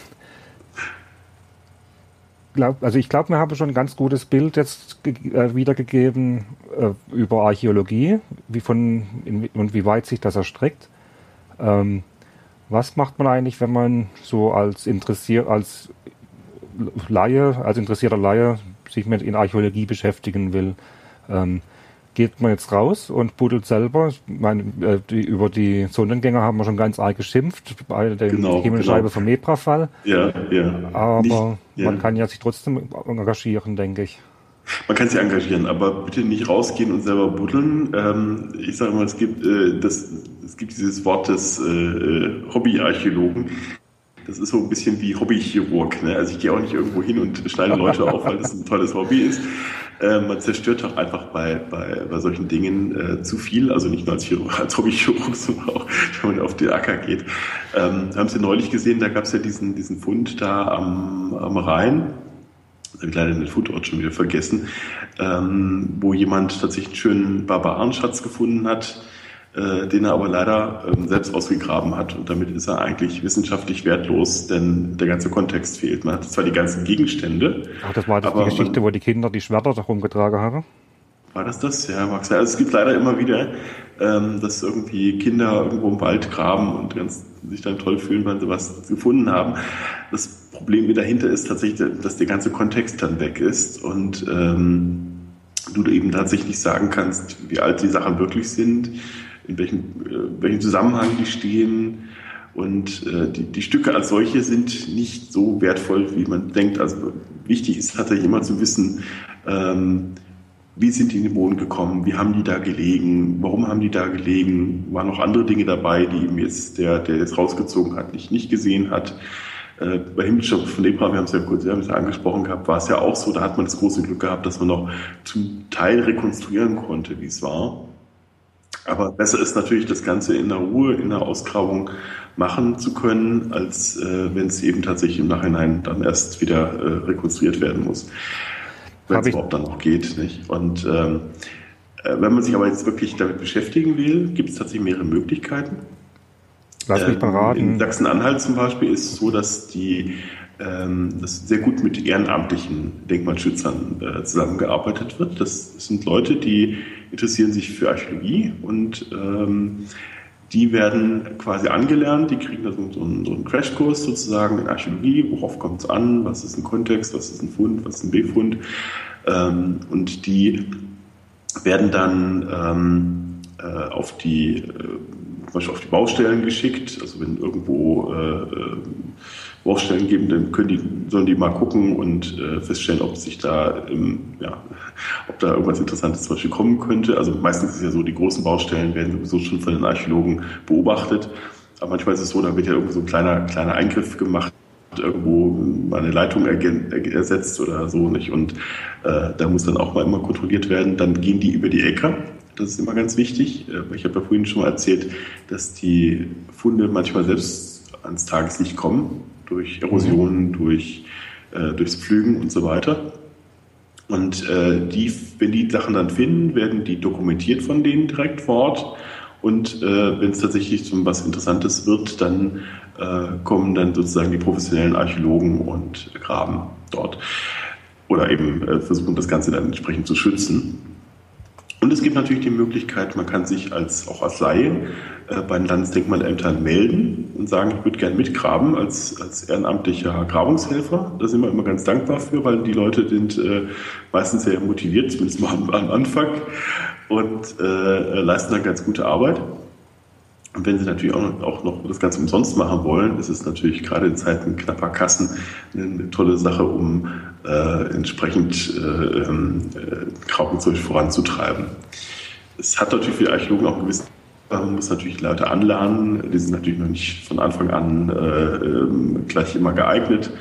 Äh, natürlich Leute sein, die eine gewisse Konstitution mitbringen, also auch ähm, äh, Wind, Wetter und Sonnenschein gut aushalten können und auch sich nicht zu schade sind, um einen Schubkarren zu schieben und den, den Spaten zu schwingen. Mhm. Oder bei, bei äh, kaltem Wetter bei einem, vor einem Eimer mit, mit Scherben zu sitzen und die durchzuwaschen.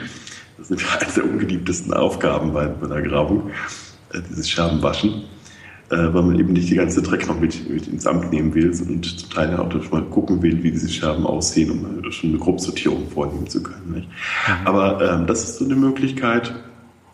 Und es gibt, glaube ich, ähm, wenn man sich einfach nur generell für Archäologie interessiert, jetzt nicht unbedingt selber mitgraben will, gibt es natürlich entsprechend Vorträge, es gibt natürlich Ausstellungen, es gibt Volkshochschulkurse und, und, und. Und gibt es, glaube ich, auch noch so einen kleinen archäologischen Podcast, den man dazu hören kann.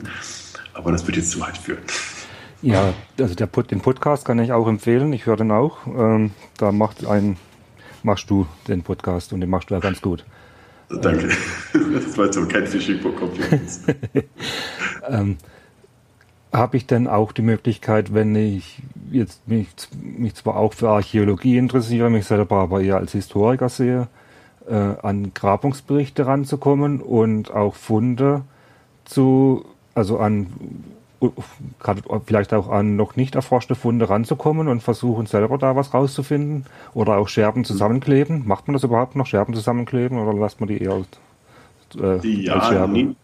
Ähm, es gibt zwar mittlerweile auch schon äh, Ideen und Methoden, die Sachen einfach nur zu scannen und sie dann äh, virtuell zusammenzusetzen, aber äh, der Aufwand ist momentan noch größer, als es einfach selber zusammenzukleben, beziehungsweise das den Restauratoren zu geben, die das dann kleben, weil die sind immer äh, nicht immer ganz äh, glücklich, wenn die Archäologen das dann vor Ort schon selber kleben, weil das die meistens auch nicht können. Das sind die Grobmotoriker mit den äh, Spaten, das die. Ja, richtig. Na, nicht, das ist Klischee, dass wir, dass wir ganz Grobmotoriker sind. Ähm, nee, die, ähm, habe ich gerade ein bisschen Faden verloren. Was war die Frage? Die, äh, achso, was Ob ich da rankomme. zurück an die Sachen rankommst. Ja, natürlich, theoretisch schon. Ähm, es ist natürlich immer eine Sache des, des, äh, von Aufwand und Nutzen. Die Grabungsberichte sind natürlich, äh, da das alles öffentlich finanziert, sollten die theoretisch allen zur Verfügung stehen. In der Praxis ist es natürlich so, dass man dort mit einem gewissen ähm, Forschungsinteresse kommen muss. Also jetzt, dass vielleicht nicht jetzt unbedingt Lieschen Müller mal gucken will, was die Archäologen so schön ausgegraben haben und sich dann die Sammlung zeigen lässt, wird sicher im Einzelfall auch mal möglich sein. Aber ähm, Zeit ist ja immer so ein Problem, auch bei uns. Deswegen ist, äh, wird natürlich schon drauf geguckt, hat er ein, ein, ein berechtigtes Interesse, sich die Sachen anzugucken. Wenn er zum Beispiel sagt, ich möchte jetzt, keine Ahnung, ähm, arbeite über vier Seitenhöfe in, in Südbaden, dann ähm, möchte ich gerne mal die Funde dazu sehen. Was habt ihr denn? Dann gibt es natürlich die Möglichkeit, sich das anzuschauen. Man kann die Grabungsdokumentationen anschauen in den Landesämtern. Äh, die sind eigentlich öffentlich zugänglich. Allerdings ist es kein großes Vergnügen, sich da durchzuwälzen, wenn man sich nicht gerade äh, damit auskennt. Ähm, das ist doch sehr trocken. Aber ähm, es gibt natürlich auch die Möglichkeit, sich dann, wenn man sich für Funde interessiert, äh, die sich dann zeigen zu lassen, wenn man sich entsprechend mit den Ämtern dann verständigt. Wie gesagt, es ist immer eine Frage der Zeit und äh, wenn man berechtigtes Interesse hat, ist das natürlich einfacher, äh, sich dann diese Sachen zu Gemüte zu führen. Also bisschen leichter dran. Das ist sicher auch ein ähm, an anderen Institutionen auch nicht anders. Wenn du in ein Archiv gehst und dort Handschriften liegen und äh, die sind, was ich, zig, hundert Jahre alt, dann äh, wird auch erstmal geschaut, was ist das überhaupt denn für einer, warum will er denn daran?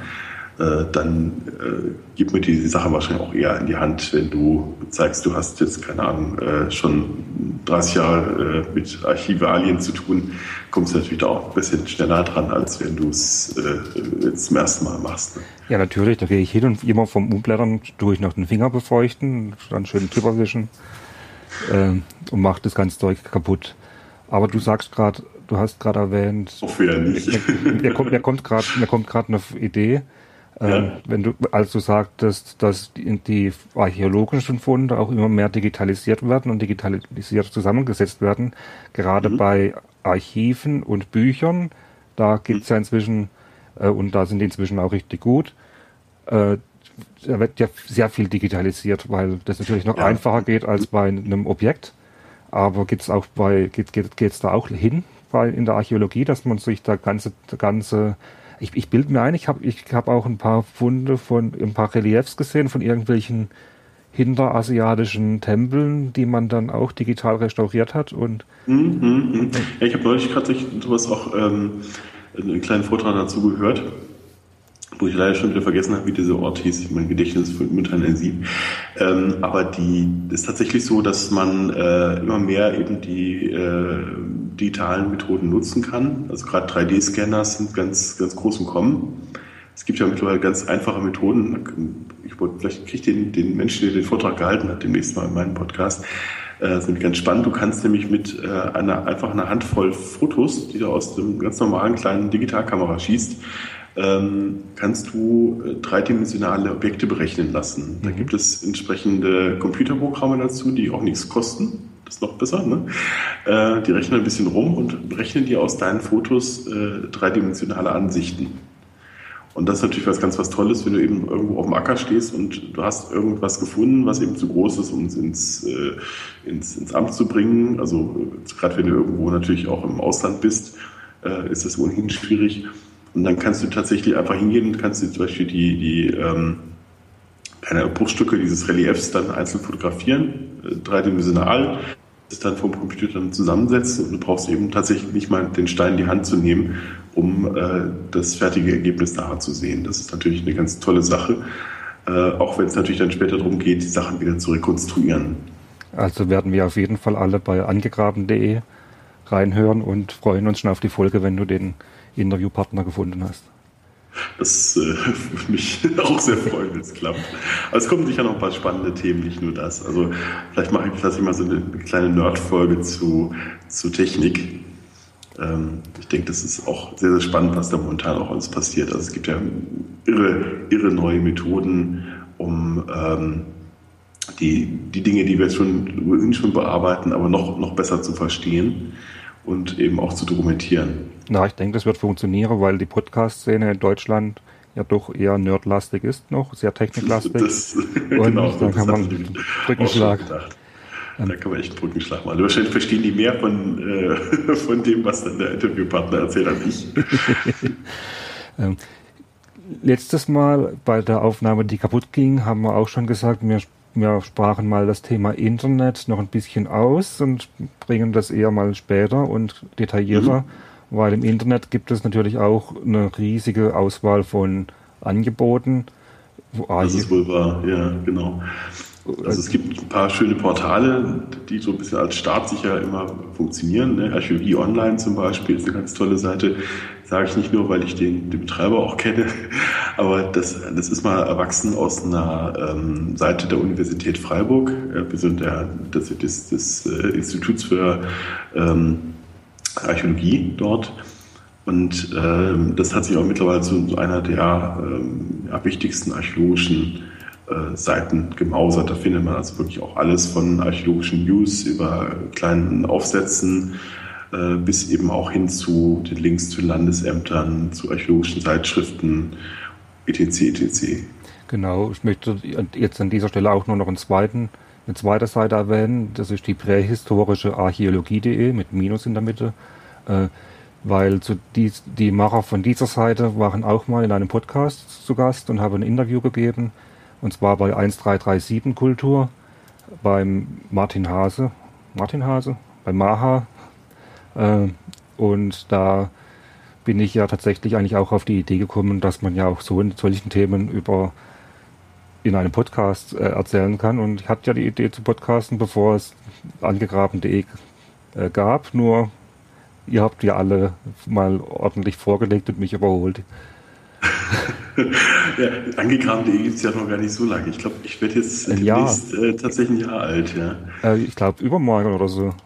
Echt schon? Oh, das ist ja gar nicht drauf geguckt. Ich wollte mal nachgucken, weil die erste Sendung losgegangen ist. Und die ging irgendwann im April letzten Jahres los, ja. Stimmt. Also Folge oh ein Jahr schon her. Ja. So geht die Zeit. Siehst du, ähm, wenn wir vielleicht irgendwann mal wird es mal eine Podcast-Archäologie geben, dann werden die ganzen alten Folgen wieder ausgegraben. Ja, und ich meine, du hast jetzt in einem Jahr 20 Folgen gemacht. Das sind ja nicht alle, jede, nicht mehr als jede dritte Woche. Also nicht ganz 14-tägig. Also das ist ja. schon, schon eine Leistung. Was mir immer ein schlechtes Gewissen macht, weil ich es eigentlich noch häufiger machen wollte, aber ich glaube, so ist ein relativ gutes Pensum. Man hat ja leider auch noch ein Leben neben dem Podcast, das da auch noch bewältigt werden möchte und äh, da äh, geht leider vieles unter, was man noch machen wollte. Gott aber wenn ich so andere Podcaster angucken, was die da so raushauen, äh, das ist dann schon, schon gewaltig. Ich Aber ich glaube, so, so ein bis zweimal im Monat ist auch eine schöne, schöne Folgendichte. Ja, ich finde das auch ziemlich okay. Äh, beziehungsweise ich selber plane ja mit weniger Folgen online zu gehen. Ähm, ich rechne mit sechs Folgen pro Jahr. Äh, vielleicht sind es auch zehn. Aber mhm. Ja, es ist halt ein Freizeitprojekt und wer mehr Podcasts will, soll selber welche machen. das ist immer eine gute Idee, definitiv. Aber das Problem wird wahrscheinlich sein, wenn du einmal anfängst.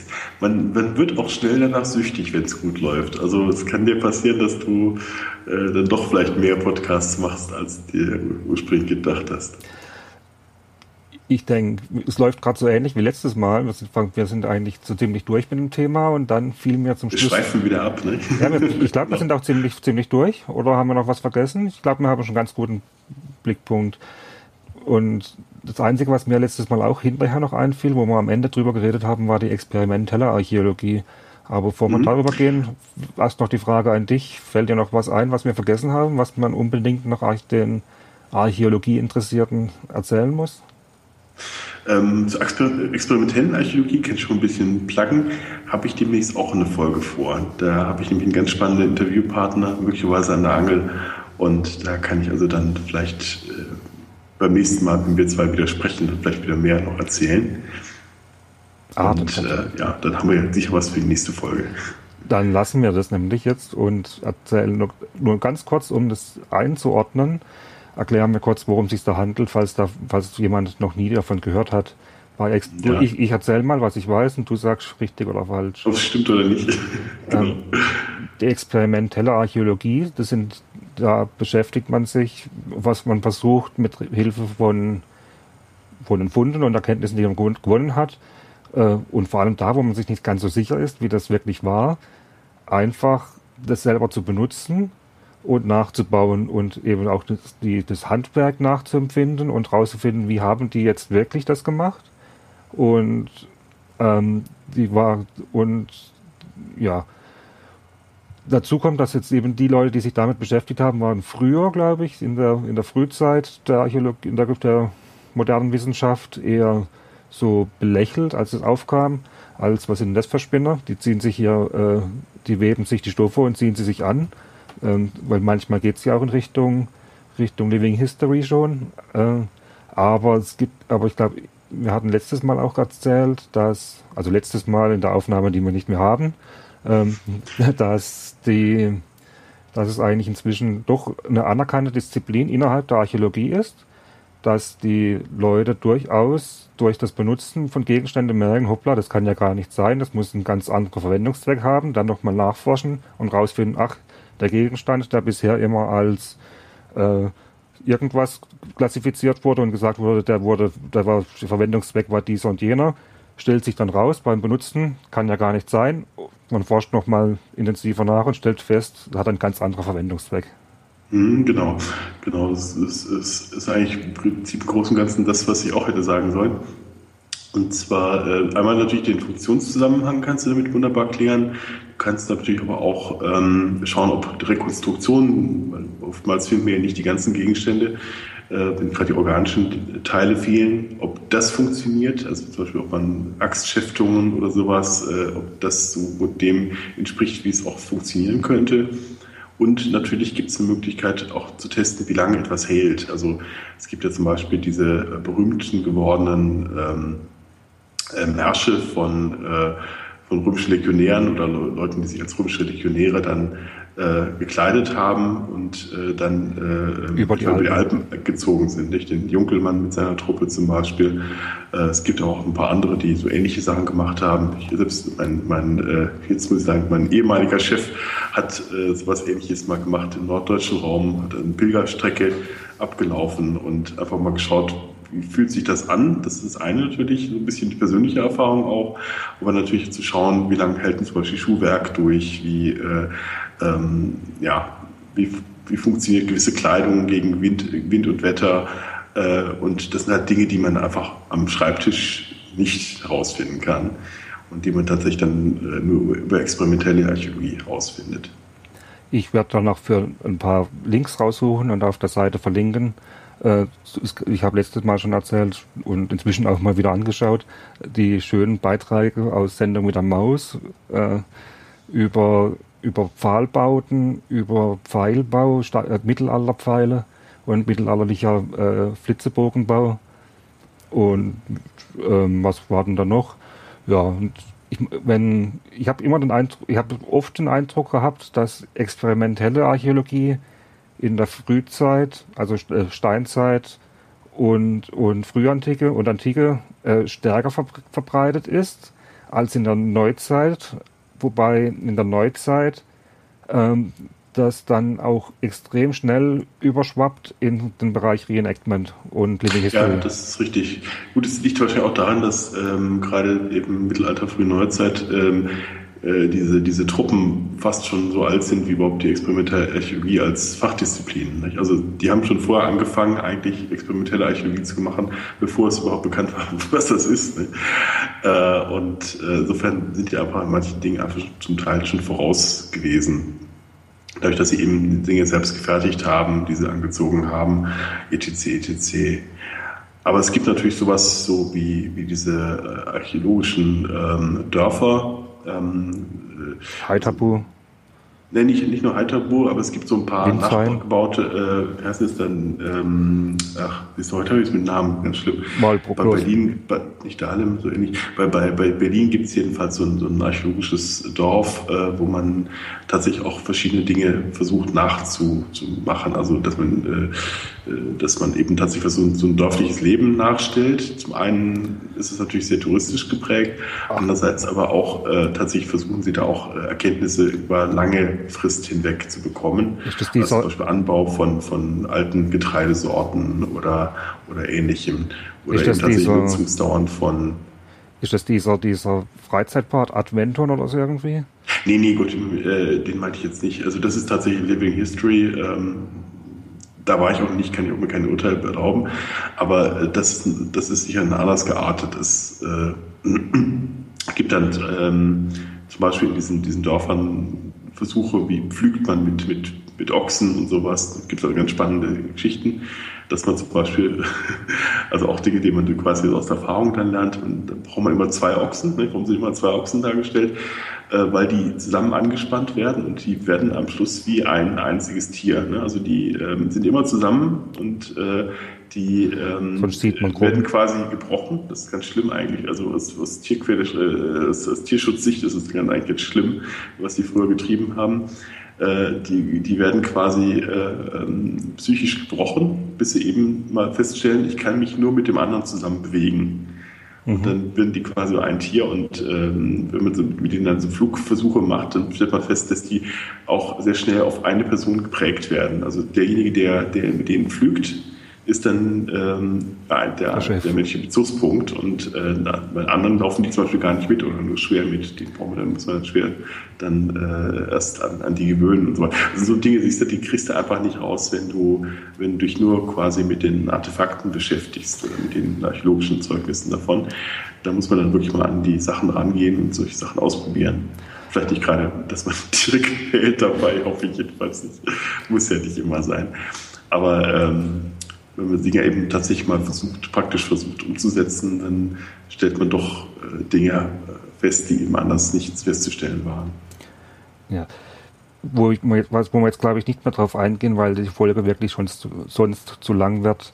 Ähm, da sprechen wir mal irgendwann, mache ich mal separate Folgen oder du machst eine Folge über äh, diese Großprojekte in Frankreich, Guédelor oder auf der Schwäbisch Alm, äh, Alp, mhm. der, der was war das, Maulbronn oder Blaubeuren oder irgendwas? St. Gallen, St. Gallen, äh, ja. das nennt sich, oh Gott, den habe ich noch nicht mal gelesen.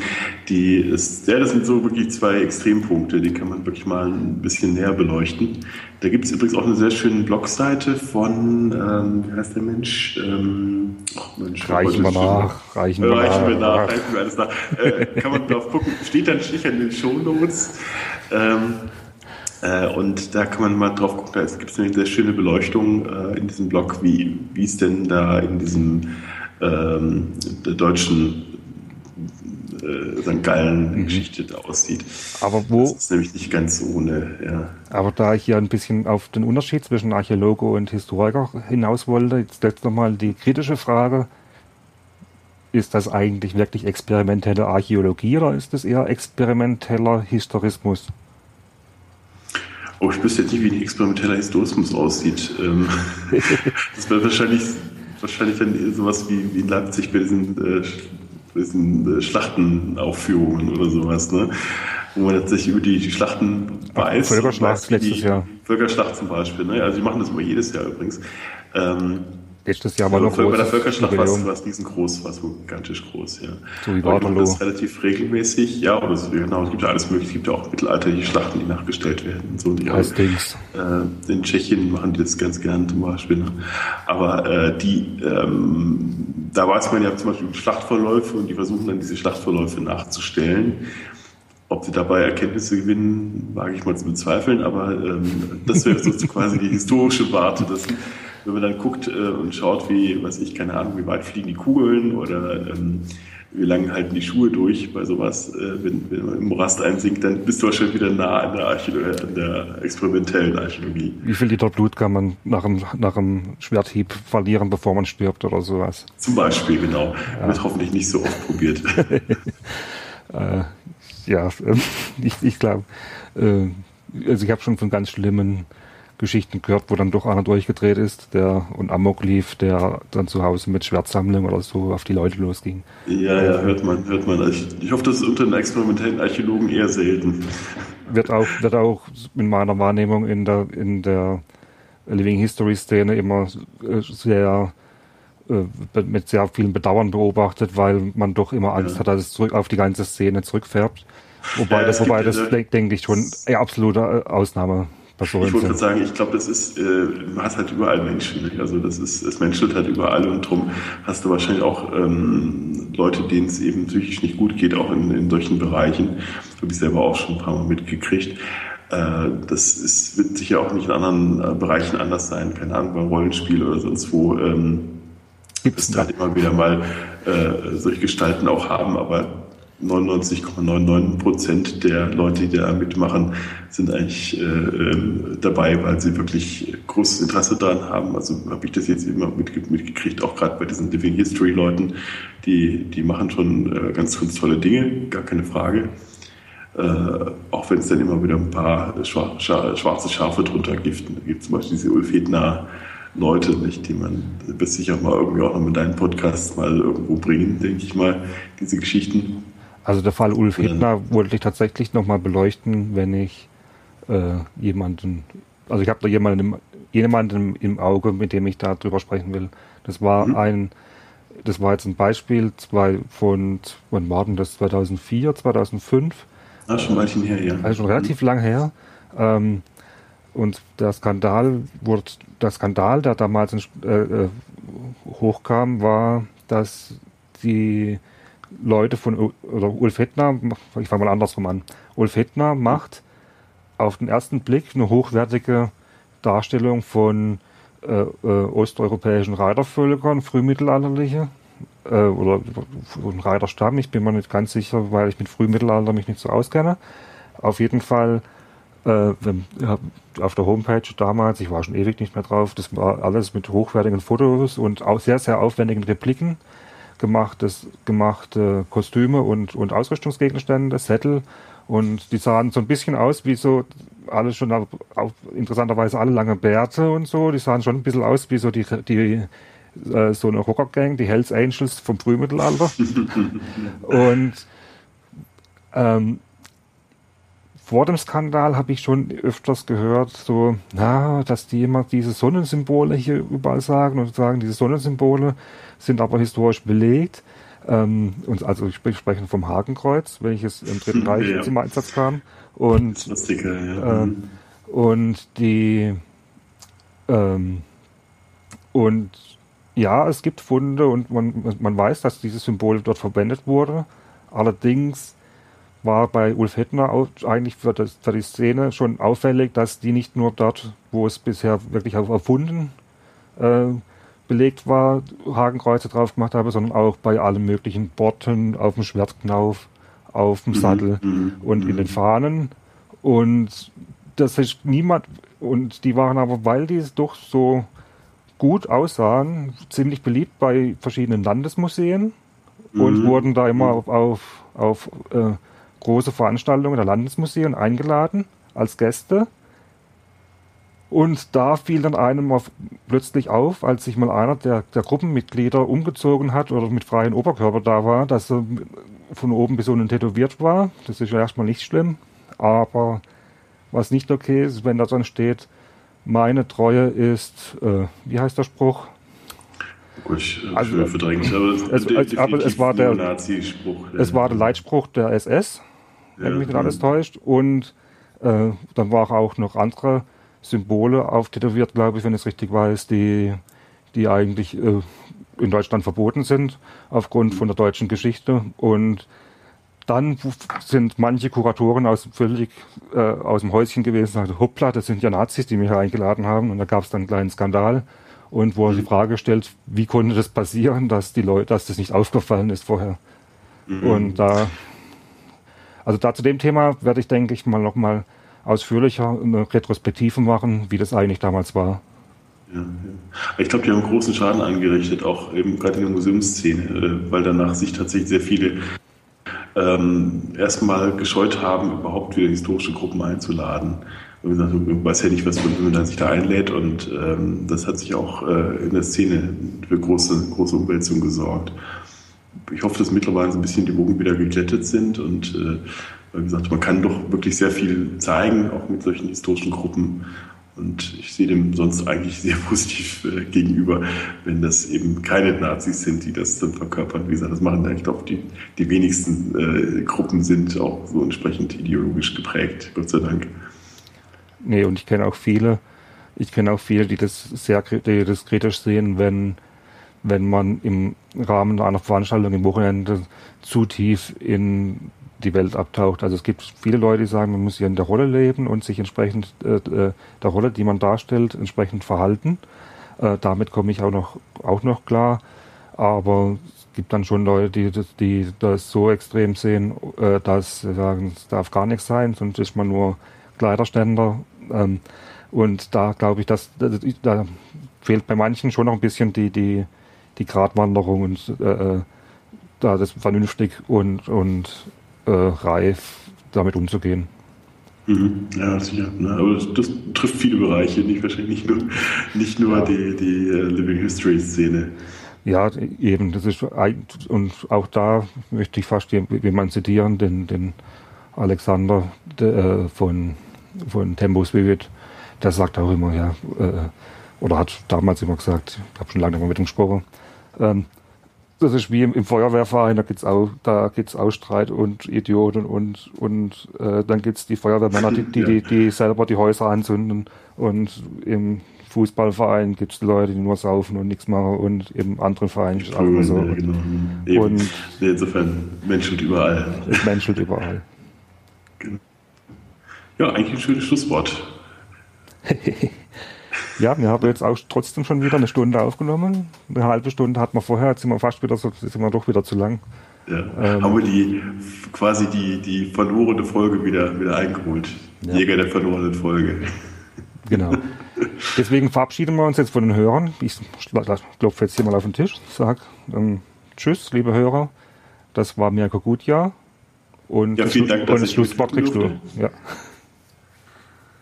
Das Schlusswort kriegst du.